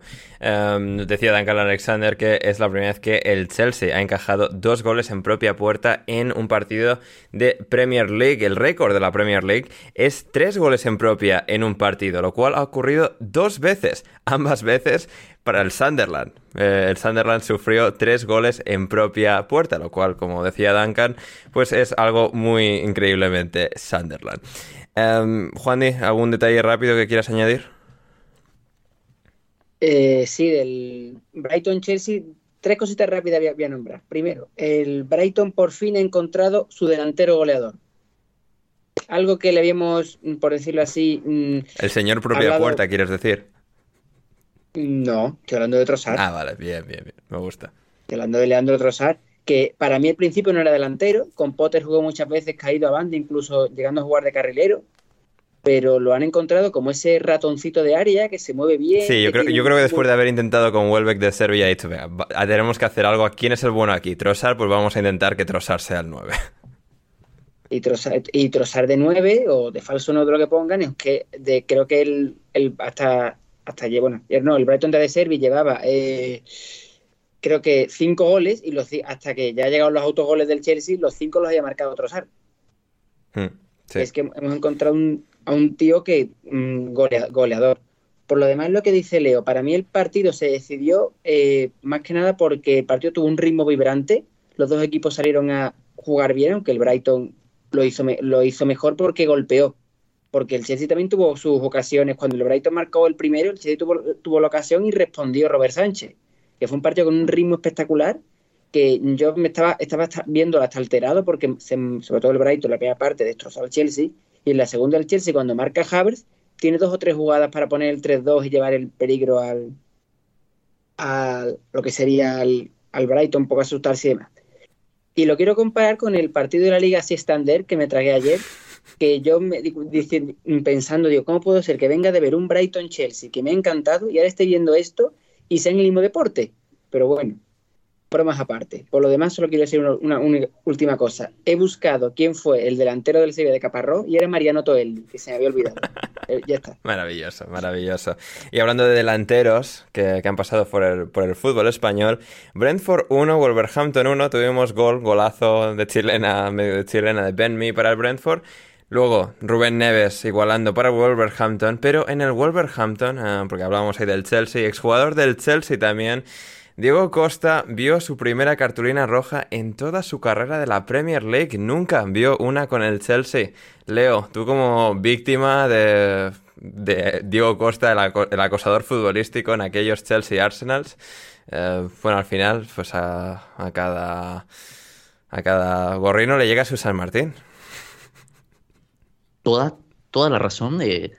Te voy a permitir ese término de víctima de Diego Costa, aunque hay que recordar esa final en la cual Rob Holding se comió a, Diego Costa de forma espectacular, pero bueno, esos son detalles que quedarán para la historia. Partido muy, muy, muy parejo entre Brentford y Wolverhampton. Realmente alguien entiende esta dinámica del Wolverhampton, en la cual no tiene para nada entrenador, pero está consiguiendo los resultados de alguna manera. Así que bien, bien, bien por ellos. Ojalá pronto salgan de esta situación tan, tan, tan incómoda para, para un equipo de fútbol que no debería estar en esa situación. Mm, me preocupa un poco el Brentford, creo que estamos tomándolo muy, muy a la ligera, este, el hecho de que esté a tres puntos o a cuatro puntos máximo de posiciones del descenso. Ah, eh, creo que este año eh, está tratando de pasar bastante. O sea, eh, quiero decir, no es, todos están un poco en, esa, en ese mismo escalón. Sí, sí, aún, aún, mira que estamos, ¿en qué jornada estamos? ¿En la decimocuarta? Eh, se han jugado 13, se han jugado 13, bueno, o sea, 13 por la, aquella jornada aplazada entre medias increíble, Andrés. Estamos en la, eh, en la jornada número 13, número 14, lo que quieras. Y aún no sabemos muy bien cuáles son los malos equipos, cuáles son los muy malos equipos. Eh, Estoy un poco preocupado, ya me pongo muy nervioso. Sí, es muy caótico. Muy, muy nervioso. Sí. Pero, pero bueno, eh, Diego Costa vio una, una, cartulina roja, así que bueno, pues eh, algo que pensábamos que habría sucedido en algún momento, pero nunca ha sucedido, lo cual es reconfortante porque pensábamos que sí, pero igual desconcertante porque en realidad no. Es, el mundo es muy complicado, eh, pero, lo que es, pero lo que no es complicado y sí muy bonito, Borja, Craven Cottage. Qué bonito es Craven Cottage. Eh, también un partido... Precioso, precioso. 0-0 pero, qué bonito es el estadio. O sea, vamos, es que vas allí, te, duermes, te duermes viendo el fútbol, pero oye, te duermes en un sitio que vamos, que si tal, que si el río, que si el parquecito, que si el, la casetita esa de la que salen los jugadores. Bo, el fútbol no ves, pero, pero un estadio, pero un estadio bonito, o sea, vamos. Sí, totalmente. Partido, buen partido del Fulham, Marcos Silva, que al final no pudo llevarse el gato al agua, los tres puntos, pero creo que él tenía también un poco las cosas de voy a demostrarle a, este club, a este Everton, que me echó de mala manera, que, aquí yo, yo soy el amo. Y bueno, pues al final creo que fue una buena actuación, pero reparto de puntos al final. Eh, Juan, y no sé si eh, te generó algún tipo de opinión este, este choque. Nada, era Marco Silva intentando demostrar dos cosas este año. Él tiene que demostrar que no es mal entrenador y que el Fulham es capaz de permanecer dos años seguidos en Premier. Mm, sí. eh, de momento, con partidos como este, demuestra que, por lo que ha demostrado lo que va de temporada, es que no el, el Fulham no da vergüenza, que eso para el, un Fulham a esta altura de temporada ya es algo positivo. Y después que si no puede ganar, por lo menos no, no sabe no perder. Eso es importante. Por lo demás, Creven Cottage maravilloso, precioso, qué bonito es Creven Cottage. Al final, también decir que la apuesta que yo hice entre Jera y Lampard, al final la ganó Lampard. Sorpresa, sorpresa en las gaunas. Sorpresa en las gaunas y que, Frank, y que el Everton por lo menos... Iba y, a Lampard hubo un momento, en, eh, a Lampard en un momento que lo veía muy fuera y bueno. Y, ahora está muy dentro. Está, ¿eh? está remontando, está remontando más de lo que yo me pensaba. Al final el par de fichajes de última hora y más, bueno, hmm. más un poco También. tranquilidad, le están, están empezando a remontar. Pero yo, yo lo veía muy, muy fuera al principio. ¿eh? yo lo tenía junto con Parker como candidato que era uno de los primeros en que iban a alargar. Mm, y no, a ver, yo aquí ahora poco, como si siempre veía venir lo de Lampard, yo, o sea, creo que todo el cuerpo de trabajo de Gerrard y Lampard ahora mismo me parece el de Lampard superior, pero a principio de temporada puse en descenso al Everton, así que... Eh, no, yo lo he puesto. Sí, exacto, exacto. Así que, pues eso. Fulham 0, Everton 0. Crystal Palace 1, Southampton 1. Leo, eh, también en Londres. Eh, bueno, el... ¿Uno? ¿Cómo? ¿De qué, ¿De qué hablas, Ander? Es 1-0 victoria del, del, Palace. Ah, hizo, hizo Southampton Palace. No, no, eso quería decir. Que no, no, exacto. Quería decirlo así. Crystal Palace 1, Southampton 0. Lo he dicho al revés, no. Crystal Palace 1. Southampton 0. Eh, victoria, bueno, eh, rutinaria del Palace. También logrando imponer su calidad superior a, a la del Southampton. Jugada de, de, destello, de Eduard, de Saja, de todos un poco entrando en juego un gol y el Southampton no, no pudo responder. Victoria, además de, de, los proyectos, yo diría, Ander, el proyecto del Crystal Palace es muchísimo más sólido que el del Southampton. El del Southampton solo se, se agarra a, la, a los chispazos de genialidad que puede llegar a tener eh, Hasenhutel. Así que eh, eh, en este momento sí ya podemos hablar de una situación dramática. Tal vez el Southampton sí sea el segundo candidato a poder descender, Ander. Puede ser. Yo, yo confío en Hasenhutel y que siempre ha sacado a este Southampton de, de abajo, que es donde es para donde es su nivel, pero eh, bueno. Pero también en algún momento confiamos en Sean Dyke. ¿Y qué pasó? Eh, también, también es cierto, también es cierto, Leo. Muy buen punto, muy buen punto. La vida que, Todo puede pasar. que, que te lleva y te trae. y finalmente, Newcastle 4. La vida es muy complicada, la vida es muy complicada. O sea, aquí, pues bueno, Sí. cambios, hay cambios, eh, de repente para un lado, de repente para otro. O sea, ya, ya lo dijo Juanma Rodríguez, el gran filósofo. Mm, Eh, sí, o sea, Vale. el del chiringuito, ¿no? O sea, El chiringuito, claro, claro, claro, claro. que ¿Cuál, cuál otro va a ser? sí, no ¿no? sé, igual, igual había otra. Parece, parece que va por aquí, la vida parece que va por aquí, y de repente por allá. Ya. Y tú, Parece tú- que Sean Dyche va a seguir y de repente desciende. de- sí, O sea, sí, esa cosa. sí. De- parece, parece que Burnley tal y cual y de repente y de repente contratan eh, contratan al entrenador más inopinado y lo hace bien. Ya. O sea, Sí, pues, pues la vida, la vida, Leo, la vida. Duro. Qué, qué dura es la vida, Borja, de verdad. La vida, la vida es muy complicada, la vida es muy complicada. La vida tiene, tiene estas cosas, tiene estas cosas que, bueno, te, te llevan por un sitio para otro. O sea, como Rosalía también, para un lado, para el otro lado. Bueno, pues, es, es, es complicada, tiene muchos misterios eh, la vida, efectivamente. sí, sí, sí. Um, también el misterio de dónde viene el dinero del Newcastle, ¿no? Bueno, viene de, de un fondo. Eso no es ningún misterio. que no tiene. un fondo. No hay misterio, viene de Aranco. Aramco, que lo cual- o sea, un fondo de inversión saudí que no tiene nada que ver con la realeza saudí. Esa gente también Nada, tiene pinta de haber nada, sufrido nada, mucho en su vida, ¿eh? Una vida difícil, eh, complicada, um, la, la corona saudí.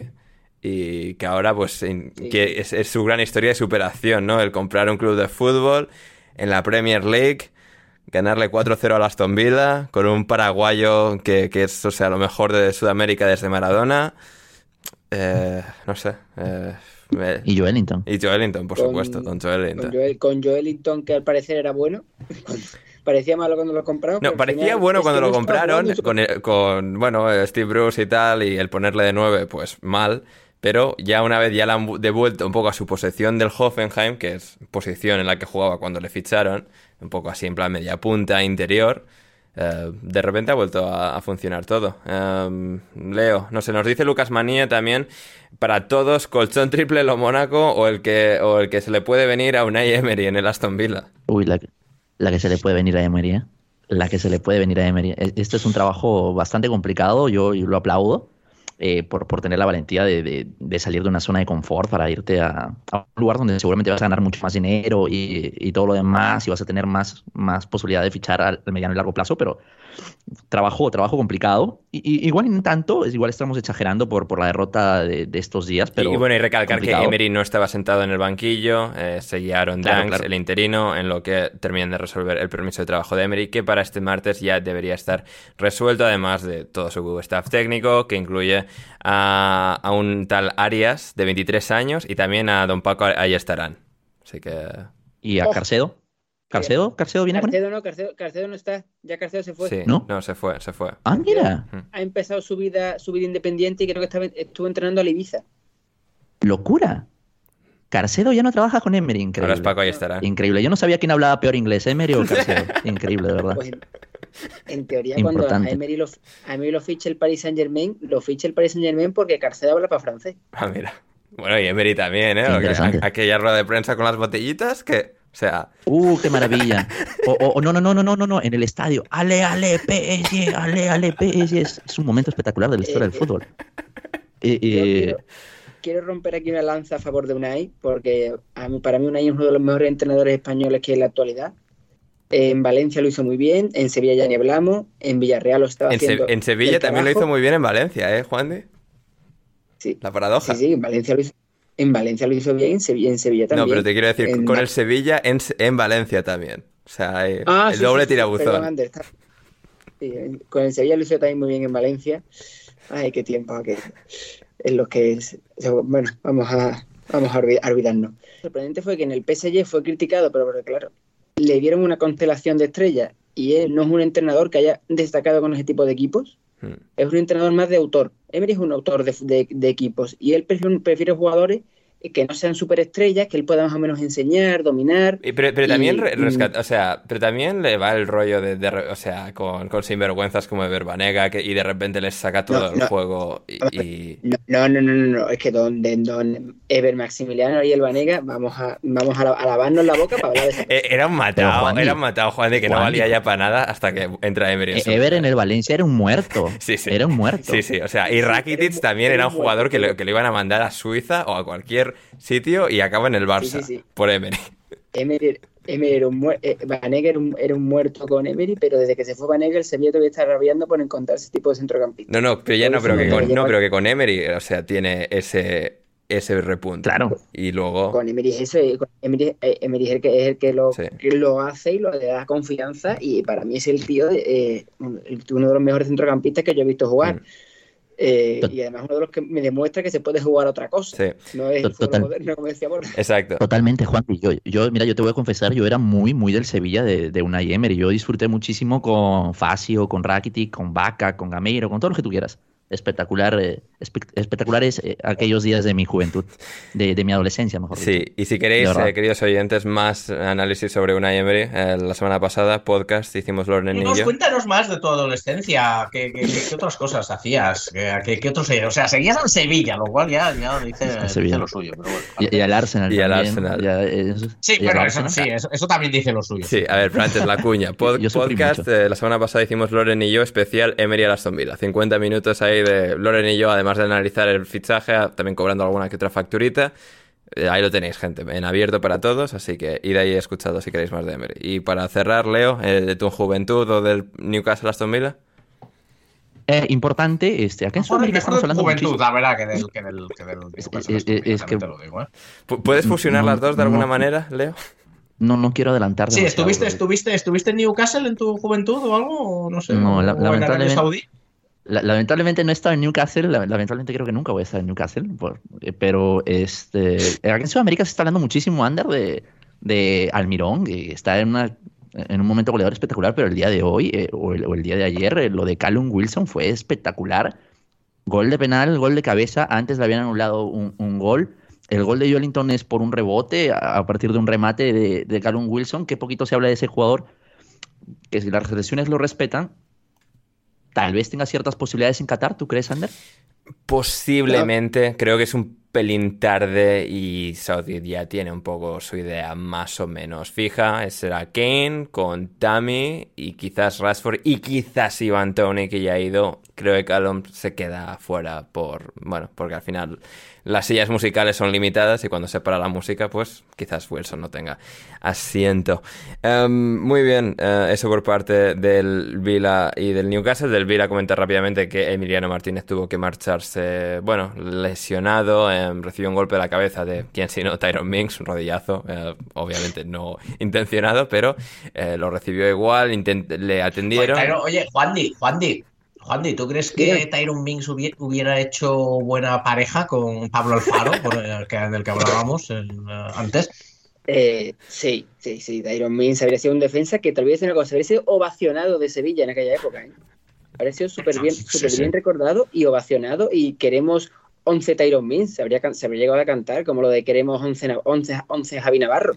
Y que también Leo mencionaba ahí a Facio, que Facio una vez se va del Sevilla, o sea, se convierte en un absoluto, o sea, un absoluto árbol con patas. o sea, es que podemos hablar de más jugadores, Facio, Nico Pareja, Carrizo, Crichou. Sí, pues hay, o sea, Emery, venga, mejora todos estos, porque, o sea, si Emery hace lo que hizo en Sevilla con, e, con, esta panda, o sea, el, Aston Villa va a ganar la liga, o al menos 3 euros por e, Emery le inventó la carrera a, Monchi, hay que decirlo. sí. Bueno, bueno, Juan de y luego Emery, o sea, porque luego esos años intermedios, eh, Monchi seguía ahí, el Sevilla no se comía una mierda, ¿eh? así que... Eh, tengo datos. Además, como mi querido hermano Gonzalo Daniel Caro le ha hecho una pregunta, me estoy reservando. Uy, ha, llegado, ha llegado pregunta de Gonzalo. Uy, no, no me esperaba yo esto. Ah, mira. Sí, sí, sí. Hay una pregunta de Gonzalo. Muy bien. Eh, bueno, a ver, eh, cerramos, cerramos la Premier. Esta ha sido la jornada de Premier. Tenemos que comentar Superliga Femenina y Championship también antes de llegar a las preguntas y un tema intermedio. En la Superliga Femenina también hemos tenido jornada y mencionar eh, los ganadores, los perdedores, los perdedores de esta, de esta jornada. Hemos tenido, por ejemplo, al Brighton en Hove Albion ganándole, eh, bueno, perdiendo en este caso con el Tottenham 0-8. 0-8 ha sido la derrota del Brighton en casa contra las Spurs. El Reading, por su parte, le ha ganado 2-1 al Leicester. El Everton ha caído 0-3 con el Manchester United. Un Manchester United que sigue con pleno de victorias para empezar la temporada. El Manchester City, por su parte, en un año bastante más caído y en el que no va a competir todo a indicar por el campeonato de liga ha vencido 2-1 al recién ascendido a la competición Liverpool, mientras que Chelsea ha ganado 3-1 al Aston Villa y el Arsenal está a puntito en este mismo instante de consumar su victoria por 3-1 sobre el West Ham para, en su caso, también mantener el pleno de victorias junto al Manchester United 5 de 5, 15 de 15, líder el United con mejor diferencia de goles, segundo el Arsenal y también con 15 puntos, aunque un partido disputado más, el Chelsea con 6 partidos, 5, 15 puntos, es tercero, cuarto City, quinto Tottenham ya a 6 puntos de distancia y por abajo Brighton es penúltimo y en descenso, el único equipo que desciende está el Leicester City con 0. Luego en Championship, en Championship masculino en este caso, tenemos al Burnley de Vincent Company, no de Sean pero de ese belga eh, guardiolista eh, que se habla casi como Thierry Henry de, de, Guardiola, como si hubiese experimentado una, una conversión religiosa. 35 eh, puntos después de 18 partidos más 16 en la diferencia de goles, lo cual en comparación con el segundo clasificado Blackburn, que tiene solo más 5, es notable. 33 eh, puntos le sigue el Blackburn a 2 puntos del Burnley tras 18 partidos disputados para ambos. Con 17 partidos disputados tenemos al Queen's Park Rangers tercero a 5 puntos del Burnley y a 3 del Blackburn. Eh, los tres estrenaban entrenador esta temporada. Company en Burnley, John Dal Thomason Em, que es uno de los pocos jugadores que ha jugado en la Premier, la Bundesliga, la League On, Serie A y la Liga. Em, y no sé si es, eh, de hecho, el único, el único o uno de los muy pocos. Em, ahora es entrenador del Blackburn Roberts tercero, el Queen's Rangers de Michael Bill, ex asistente de Steven Terror hasta este último verano en el Aston Villa. Quinto, eh, cuarto, perdón, es el Sheffield United em, ahora mismo, em, con el mismo entrenador que la temporada pasada, Paul Heckingbottom. También el Norwich con Dean Smith, que es quinto, ha vuelto a zona de ascenso, al menos de playoff. Y sexto es el Swansea. Em, Borja, eh, eh, menciona estos equipos y piensas en cómo el Nottingham Forest podría estar disfrutando de la vida en Championship ganándole a equipos como el Bristol City y, no, y no días como los de totalmente. Totalmente, o sea, vamos, Championship, una liga bastante mejor que, que, la mentirita esta de la Premier League, que al final la gana siempre el mismo equipo. Así es, así es, efectivamente. O lo bien que estaría ahí, que sí, que es el Blackburn, que es el QPR, no sé, así, que sí, que es el Sheffield, que es el Sheffield United, o sea, esos, esos eh, tradicionales, esos equipos tradicionales, esos equipos históricos que no se sabe nunca por dónde, por dónde pueden salir, pero bueno, de todas maneras, al final, pues volvemos a lo de siempre. El único, los dos equipos que de verdad están ahí, pues que no se les esperaban son el QPR y el Blackburn Rovers, ¿no? Porque son los únicos no descendidos de Premier League. El resto, pues bueno, como suele ocurrir en Championship, equipos. Sí, tienes a los tres del último año, en el top 7. Del año anterior tienes al Sheffield United. El Swansea creo que ya se le han terminado los pagos para caídas después de cuatro años. Y el QPR, pero sí, pero los favoritos sigue siendo un poco, pues, tus nombres habituales. Mm, una cosa. Dígame. ¿No vamos a hablar del temporadón del West Brom? Es temporada espectacular. Acaban de contratar al ex asistente de Marcelo Bielsa, Carlos Corberán, que casi asciende con el Huddersfield el año pasado, pierde la final del playoff contra el Nottingham Forest, dimite a un par de semanas de empezar la temporada porque ya se veía venir que, con esta mierda de jugadores no me va a salir una temporada igual, así que yo me voy, gente. Ahí está, comprometido, comprometido con el proyecto, igual que el maestro. se va al Olympiacos del mismo propietario del Nottingham Forest, Evangelos Marinakis a los dos meses y a tres, derrotas consecutivas después, a tomar por saco Carlos y vuelta a Championship todo en un espacio de cinco meses, cinco o cuatro meses. Esto, o sea, una vida frenética la de Corberán. Que llega al West Brom, eh, gente que sigue de cerca al West Brom, al Huddersfield con Corberán le siguieron. Que el Huddersfield que está justo encima del West Brom, además, en descenso, son últimos y penúltimos. También dicen que este, esta plantilla de West Brom no es como la del Huddersfield, tiene un perfil bastante más para dominar partidos y no para ser en plan rácano y de estrategia extrema, como era el Huddersfield de Corberán. Así que igual no sale bien la cosa, igual sí, quién sabe. Es, es un mundo loco ahí fuera. Así que Sí, el West Brom va último con 14 puntos después de 17 partidos. El Huddersfield después de 16 tiene 15. Y después de 15, porque tiene varios aplazados, 3 en su caso, el Coventry es antepenúltimo, el último puesto de descenso. Lo, lo cumplen ellos, lo cubren ellos. Borja, un Coventry que por su parte podría irse de Coventry otra vez. Se está hablando ahora de compartir el estadio no con el Birmingham City, como ya hicieron temporadas atrás, sino con el Walsall. Sí, eh, la verdad es que el Coventry, entre el desastre de dueños que tienen, que quieren sacar dinero más que otras cosas, y, esta vez la verdad es que hay que reconocer que la culpa no es del todo, del todo suya, porque el origen del problema que tiene ahora el Coventry es el... Eh, el dueño del, estadio. El Coventry volvió al, volvió al Coventry, el antiguo, no sé cómo se llama ahora, pero el antiguo Coventry Rico Arena. Rico Arena, la, impresora. Eh, Sí, sí, sí, creo que ahora se llama Coventry Building Society Arena, me parece, algo así, pero bueno, el estadio de Coventry. Pero sí, pero el estadio eh, era propiedad, es propiedad de Wasps, que es el equipo de rugby, que, eh, que ha quebrado. Es verdad que ha quebrado, hostia. Hostia, ha quebrado. En, todas partes cuecen habas, ¿eh, Borja? El rugby, Claro, no, no, no, cuidado, el rugby está peor, bastante peor que el fútbol. Los equipos de la Premiership de rugby eh, van ya tres, tres quebrados. Eh, está, está la cosa muy malita, está la cosa muy malita. Entonces, claro, el equipo ha quebrado, eh, cuando entra en bueno en suspensión de pagos es bueno es posible que, que eh, tiene que negociar, tiene que negociar con el eh, tiene que negociar con el Coventry, el Coventry pues ahora no sé si será acreedor o no será acreedor, no sé la situación eh, en sí, pero claro, la situación es complicada, incluso a lo mejor los administradores judiciales quieren, por ejemplo, vender el vender el, el estadio por poner, por poner un ejemplo, ¿no? Eh, porque, se estaba incluso hablando de que Wasp solo podría desaparecer por completo. Con lo cual, eh, pues claro, pues eh, es más o menos, esto es más o menos como si tú, Ander, más o menos, vamos a hacernos una idea de que tú además, ah, que te has, que te has mudado hace no mucho a España y tal, tal, estás ahí, estás en tu pisito, ¿no? Tu pisito nuevo que tienes ahí, súper cuco ahí, mirando a la concha, tal, igual. Pero claro, tú estás de alquiler. Sí. Tú estás de alquiler, tú estás de alquiler ahí, ¿no? Sí. Y y de repente a, tu casero le embargan el piso. Claro, sí, ha dejado de pagar la hipoteca que la paga él. Claro. Claro, ha dejado la hipoteca que la paga él porque tú no la pagas, porque tú estás ahí de alquiler. Entonces, entonces a, ti te dicen, oiga, eh, que, a lo mejor usted que, no, que, que, váyase de aquí. Ya, claro. Entonces. claro, el, banco recobra, eh, o sea, recupera el piso, ¿no? Y pues vendérselo a otro, ¿no? Claro, claro, y a lo mejor, a lo mejor claro, venderlo, por ejemplo. Ahora estamos en eso, que no se sabe muy bien qué va a pasar, también es cierto, no se sabe muy bien qué va a pasar, pero claro, tú empiezas a ver las orejas al lobo y tienes que empezar a empezar a llamar a Juan. Oye, Juan, ¿me, ¿me dejas eh, pasar un tiempo en tu casa? Tal, no sé, así, o sea, uno detrás de otro. A, Leo, hombre, te pide. Leo, un poco, Leo un poco a contrapié, pero. Claro, claro. Y, en ello, y en eso es en lo que está el, el Coventry.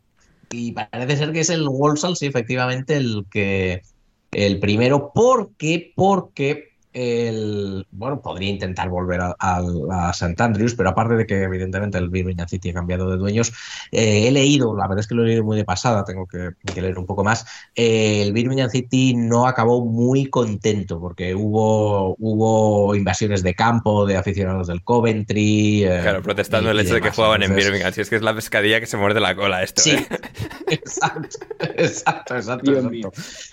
Entonces la cosa sí está ahí. Lo que pasa es que el, eh, he leído también que bueno están negociando, están viendo a ver qué pasa. No hay nada, no hay nada claro, todavía no se sabe. Eh, pero el, por ejemplo el estadio del Walsall lo usa el equipo femenino del, Aston Villa, creo que es lo que he leído. Entonces ya tiene más uso que el simplemente que el del Walsall. No se sabe muy bien. Es decir, esto es como si tú, claro, esto es como si tú más o menos llamas a Juan y le dices, oye, puedo tal y te dice, no, joder, es que tengo aquí a la familia que, ha venido a visitarme no tengo sitio para ti. Ya, ya. Entonces, eh, está, está la cosa complicada. Vamos a ver, vamos a ver. Ya te digo, ahora está un poco que no se sabe muy bien, no se sabe muy bien qué va, qué va a pasar. Eh, bueno, el Coventry, que, que tanto, no sé, claro, tampoco sé si lo van a querer vender los administradores concursales, es Claro, judiciales. es que un estadio no, todavía no- se mueve, ta- no tiene tanto uso, o sea, no hay tanta demanda para un Claro. estadio de- deportivo como para un piso en la concha, ¿no? O sea, No, no, eh, eh, claro, esa es la cosa, esa es la cosa, esa es la cosa. Y más ahora, como, como está la cosa, ¿no? Como está la economía. Eh, por otro lado, claro, tampoco sé si lo van a querer vender exactamente, ¿no? Que es lo que, que querrán hacer los administradores concursales, porque recordemos, uno de los grandes objetivos de los dueños del Coventry, por los que se pelearon, por lo que se fueron a Birmingham, por lo que se fueron a muchos sitios, era que querían hacerse con el estadio.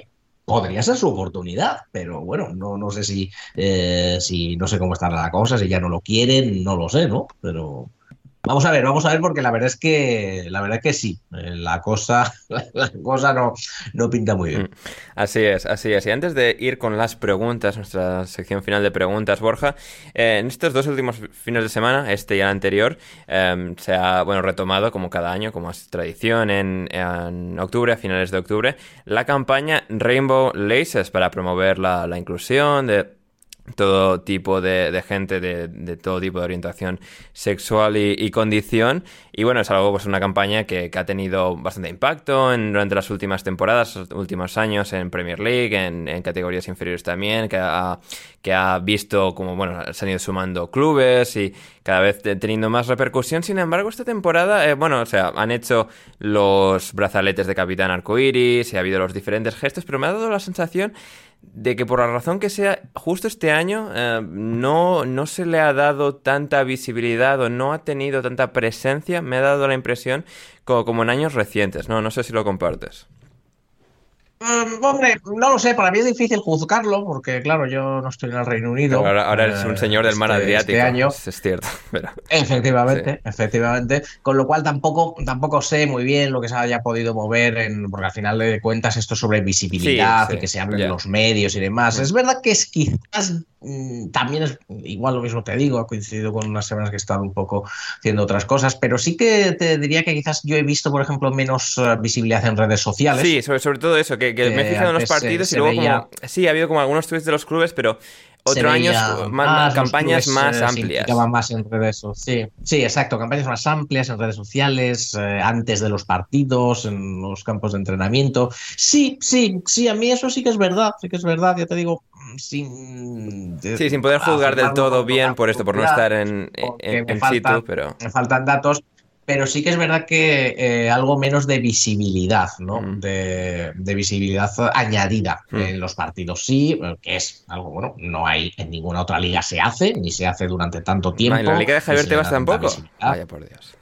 No, no, no, no, No, la liga. Habrá sido un error administrativo recuerda eso. No, algo, algo No, no, no, no, no, Javier. Recuerda que, Ja- que el bueno de Javier, eh, cuando se lo propusieron, cuando le propusieron desde, desde una desde Narcópoli, creo que fue una asociación, eh, dijo que no, que, que no había homofobia en el fútbol Ah, español. claro, joder, Eh, es verdad. no, joder, ya, no, es, verdad, se me había olvidado. Sí, sí, claro. Era por eso, era por Claro, eso. por no, si ya está, ya está solucionado, ¿para qué, no? O sea, Pues, ¿Para qué no vamos a liar? Claro, claro, claro, ¿para qué, para qué no vamos a liar cuando ya te solucionado? Entonces, bueno, es más que en otras ligas. Eh, sí es posible que un poco menos, y la verdad que en ese sentido es, un po- es una pena que justo además cuando estamos a escasamente dos semanas de- del inicio del, del Mundial de Qatar, eh, que hubiera, si hubiera podido ser una muy buena oportunidad para darle aún mayor, eh, mayor visibilidad y molestar un poco a la gente que tanto le molesta, ¿no?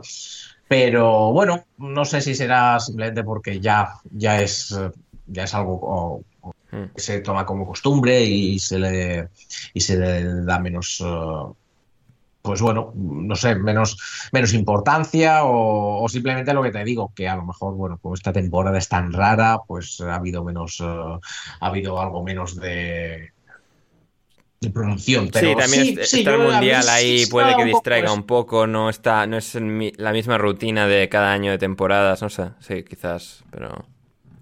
Hmm, No sé, sí. También está, Di, Juan, sí, sí. también están las palabras que ha dicho el ministro de Asuntos Exteriores británico.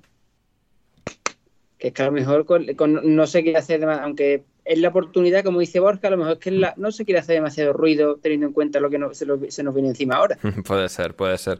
Lo que sí quería comentar, y podemos ir también a eso, porque creo que hay alguna pregunta al respecto, no es que si, por ejemplo, los, clubes sigan puesto los tweets eh, que ponen cada temporada en, esta época, en, apoyo de la campaña, y sobre todo en, en, el Arsenal, y bueno, y está basado en todos los clubes. Esto no es señalar al Arsenal, vas debajo del tweet de cualquiera de los clubes y es lo mismo, pero el Arsenal ponía el tweet de apoyo y sí que, a ver, es Twitter y redes sociales y juntas a lo mejor de, ca de cada casa, por decirlo de alguna manera eufemística.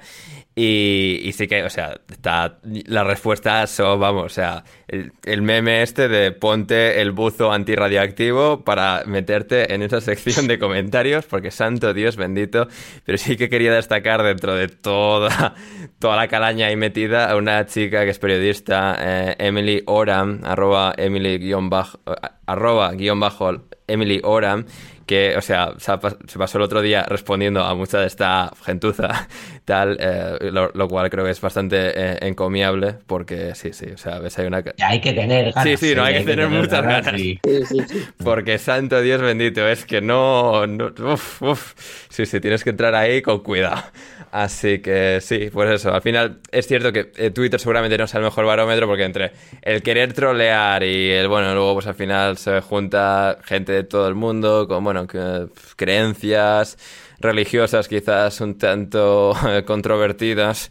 Pero um, sí, no sé, aún así está bien que los clubes, a pesar de que quizás este año de extraña rutina con el Mundial en medio, la campaña ya siguió adelante y los clubes la hayan seguido promoviendo. La campaña Stonewall de Rainbow Laces.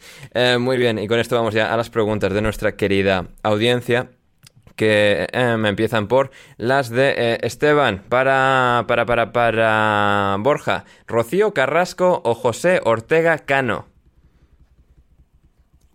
Uf, uf, uf, uf, uf, eso, la verdad que tampoco he seguido mucho, ¿no? Pero da para mucho, pero, hombre, sí, yo tengo que entre los dos, Rocío Carrasco. Sí, sí, fácilmente, ¿no? O sea, don, don José, sobre. Sí. Sí, don José, don José está ya, no, ya, ya más allá. Efectivamente. Sí.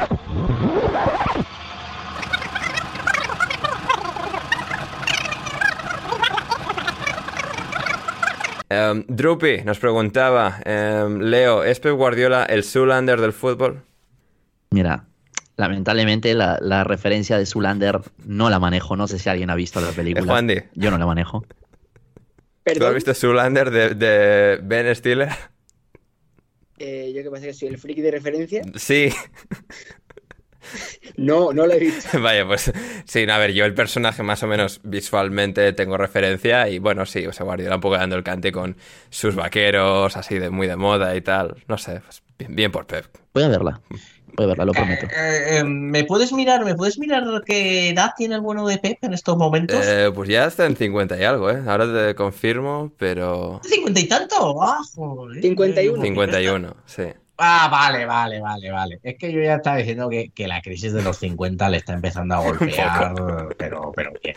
Sí. Pero bien. Pero, pero poco bien, sí, sí, sí. Pep, por favor, Pep. Es el vaquero, santo Dios. Ay, madre mía, ¿qué más tenemos? ¿Qué más tenemos? Eh, para, top 3 de jugadores peruanos que te hubieran gustado ver en este mundial, Leo. Ah, jugadores peruanos. No sé, top 3... yo, yo, pensé peruanos. No sé, eh, claro, si no es jugadores, ¿cómo interpretas tú esta pregunta? Peruanos, pues peruanos. Ya, pero en el mundial o sea, haciendo qué? Nacidos O sea, en Perú. Por ejemplo, Vargas O sea- Llosa. Me hubiera gustado ver a Vargas Llosa en el Mundial. ¿Sí o Me, no? me hubiese gustado, por ejemplo, ver a- al hincha israelita, que es básicamente la mascota de la selección peruana en Qatar. Hubiese sido muy, muy bonito.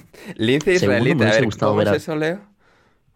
Googlealo, Ander, googlealo, muchachos. Es hincha israeli- israelita, es, es un hombre Hincha. de muy mal aspecto. Hincha israelita. Eh, hincha israelita es un hombre de muy mal Perú. aspecto que acompaña a la selección a todo lado que juega. Yo no sé cómo es que ese hombre se paga los viajes. Creo que, creo que ha llegado al el- punto de, el de ser patrocinado.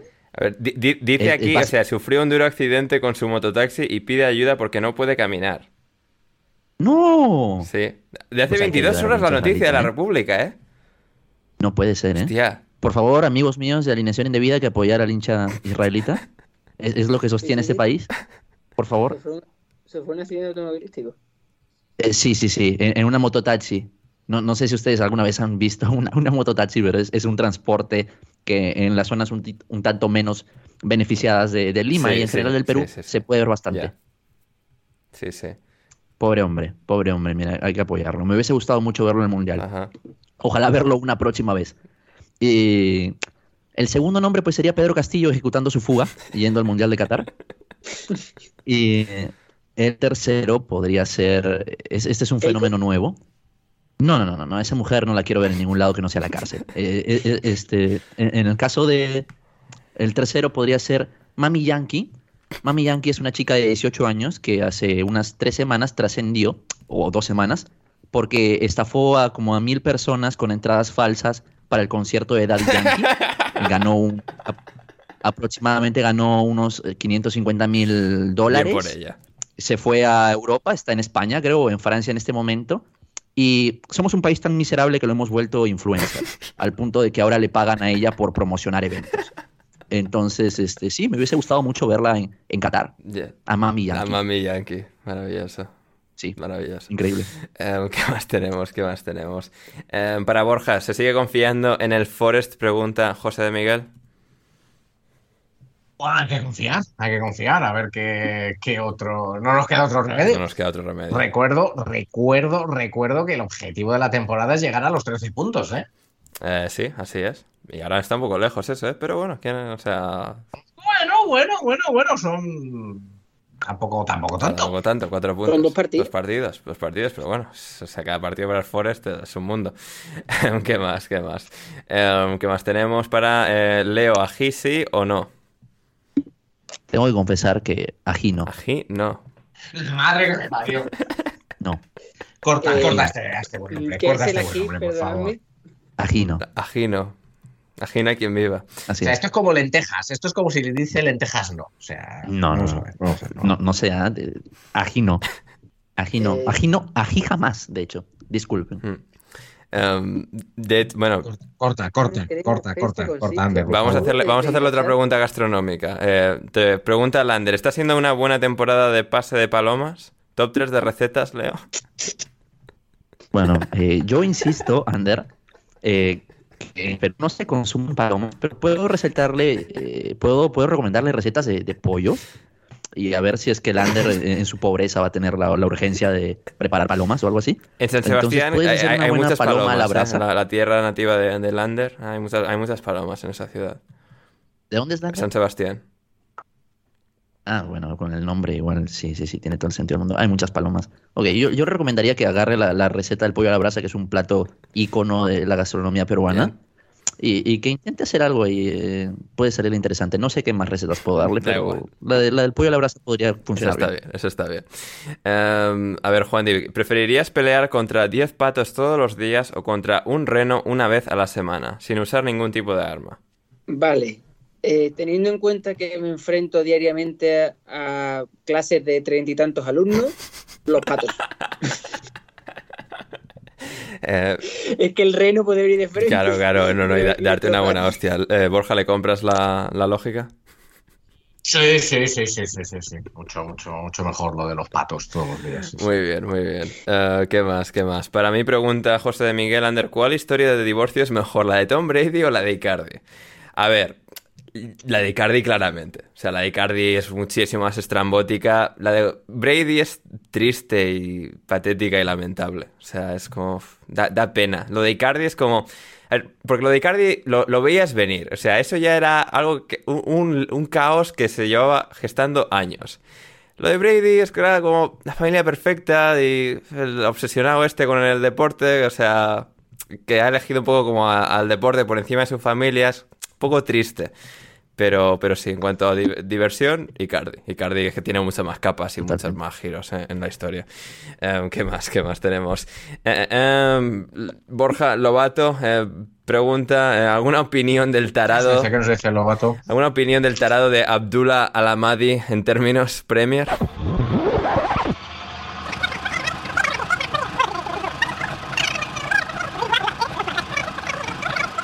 Y a ver, ¿qué, eh, eh, ¿qué más? Ya con las últimas de las últimas. Javier Ferrus, Borja, en top 3 de series españolas favoritas de todos los tiempos. Top 3 de series favoritas de todos los tiempos. Uf, madre mía. Eh, bueno, una tiene que ser, por supuesto, Manos a la obra. ¡Oh, qué buena! Esa, esa, tiene, esa tiene que ser. Eh, otra eh, tiene, por supuesto, que ser Al salir de clase. Esa no la vi yo. Y la, y la tercera, ¿cuál, podré- cuál podría yo, cuál pondría yo la tercera de, de series, de series españolas? Ah, Si, uf, si uf, se me uf, permite, y por hacer una referencia a nuestro buen amigo Cristian Colás, yo pondría aquí no hay quien viva. uf. Puede ser, sí, puede ser, puede ser, sí, me parece bien. Eh, Sí, vale, lo acepto, lo acepto. Lo acepto. Las caras, Juan, las No caras. no, aquí- Las Sí, Caras. sí, sí, sí, sí. Grabar las Sí, sí, porque yo iba a decir. otra que iba a decir era, era física o química, pero claro, una vez que ya he dicho que ya he dicho al salir de clase, casi que tenemos ese. que tenemos ahí ese, ese componente cogido. Y bueno, pues evidentemente tiene que ir, tiene que ir a salir de clase por delante. Mm. Eso está, fueron los, los pioneros. Así que, venga, sí, con aquí no hay quien viva. Venga, vale, me parece bien. Muy bien, muy bien. Eh, pregunta Sailk Borja, ¿lentejas a la riojana o lentejas a la croata? Eh, a la riojana. Bien, bien, bien, a la riojana. Y finalmente, Sí, sí, sí. pregunta Bruno Alemán para mí, eh, para Ander. eh, ¿Te atreves a leer en el podcast y someter a juicio alguno, algunos de los tweets de un colaborador que te he enviado esta tarde? Eh, sí, por supuesto, sí, sí, vamos a, vamos a leer los tweets. Eh, Leo, ¿qué te parece que lea los tweets? Yo estoy totalmente de acuerdo eh, con, con la intención que tienes y estoy totalmente agradecido por este momento que nos está brindando nuestro querido Bruno Alemán. Muy bien, va- vamos, con, con lo- vamos con los tweets, gente. Y si queréis escuchar esto, eh, bueno, ya, ya hablaremos. Em, si pudiera, si pudiera, el árbitro, el gol anula. O sea, el árbitro anula el gol de Vini y dice que ganó el Girona. Tremendo HDP. No, ni idea de qué pueden significar las siglas HDP. Absolutamente ni idea. Esto es el primer tweet. Segundo tweet. Vamos con él, vamos con él, vamos con el tuit. Mira que en la liga he visto arbitrajes dantescos, pero nunca, nunca un robo tan grande como este penal. Es tremendísimo que hayan pitado eso.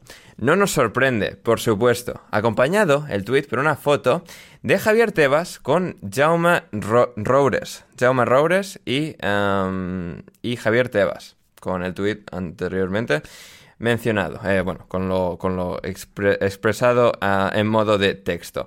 Y tercer y último tuit, el tercer y último tuit, qué puta broma de liga emoticono de eh, eh, llorando de risa. Sí, eh, bueno, eh, lo que, bueno, ¿quiénes jugaban esta tarde, Leo? El Madrid y el Girona, ¿no? Así es, así es. Sí, sí, sí. Em, a ver, este, este, este chaval ¿Hay, hay- hay- hay alguien, hay alguien eh, que quiere participar en el chiringuito o cómo es esto? Yo creo que es. Sí, yo, yo creo que Está sí. opositando al chiringuito. Sí, a ver, eh, yo... a-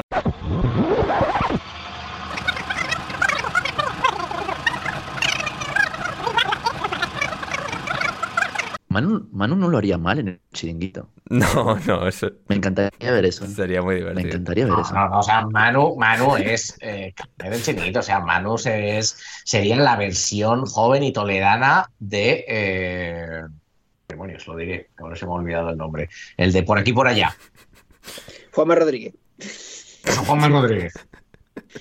Muy seguramente. eh, Proyectate, Sí. proyectate, Manu. sí, sí, sí.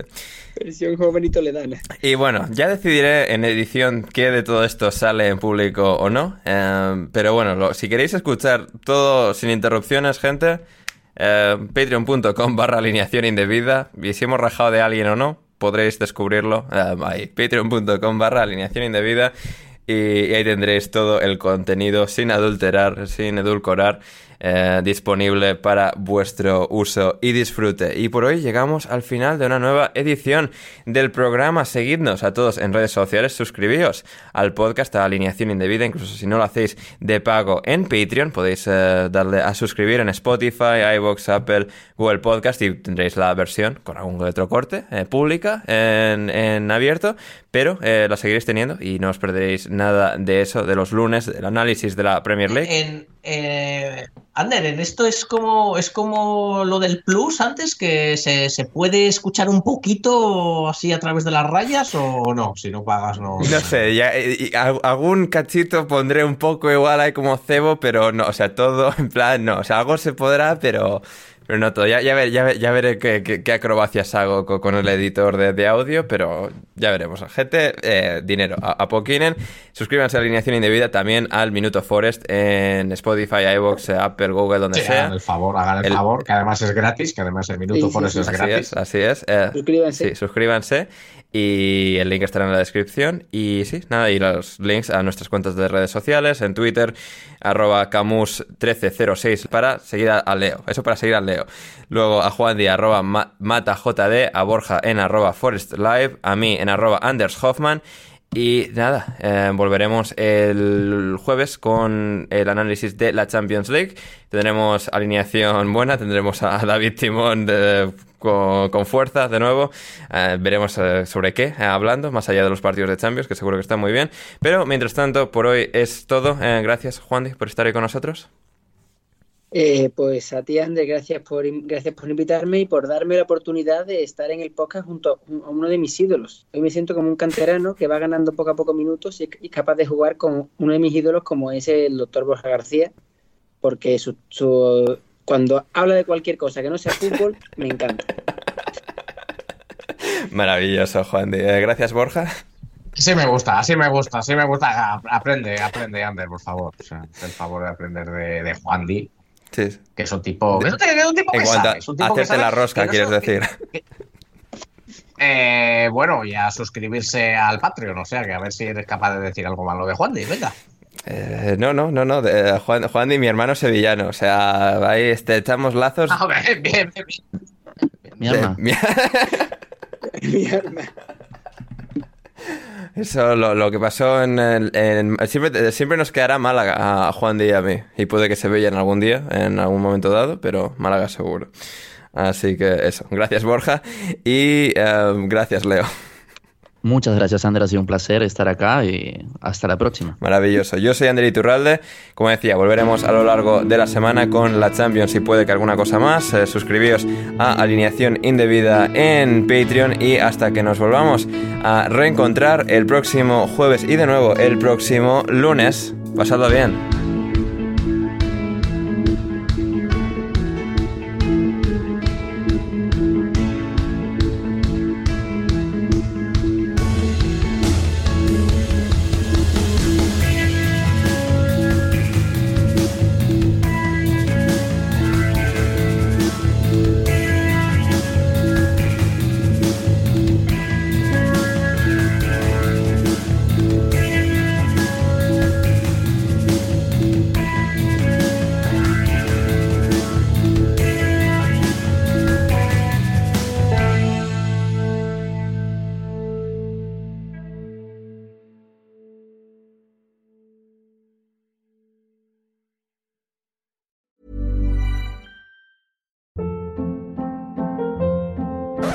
Hold up. What was that? Boring. No flavor. That was as bad as those leftovers you ate all week. Kiki Palmer here, and it's time to say hello to something fresh and guilt-free. Hello Fresh. Jazz up dinner with pecan-crusted chicken or garlic butter shrimp scampi. Now that's music to my mouth. Hello Fresh. Let's get this dinner party started. Discover all the delicious possibilities at hellofresh.com. Mom deserves the best, and there's no better place to shop for Mother's Day than Whole Foods Market. They're your destination for unbeatable savings, from premium gifts to show-stopping flowers and irresistible desserts. Start by saving 33% with Prime on all body care and candles. Then get a 15-stem bunch of tulips for just $9.99 each with Prime. Round out Mom's menu with festive rosé, irresistible berry chantilly cake, and more special treats. Come celebrate Mother's Day at Whole Foods Market. Planning for your next trip? Elevate your travel style with Quince. Quince has all the jet setting essentials you'll want for your next getaway, like European linen, premium luggage options, buttery soft Italian leather bags, and so much more. And is all priced at 50 to 80% less than similar brands. Plus, Quince only works with factories that use safe and ethical manufacturing practices. Pack your bags with high-quality essentials you'll be wearing for vacations to come with Quince. Go to quince.com slash pack for free shipping and 365-day returns.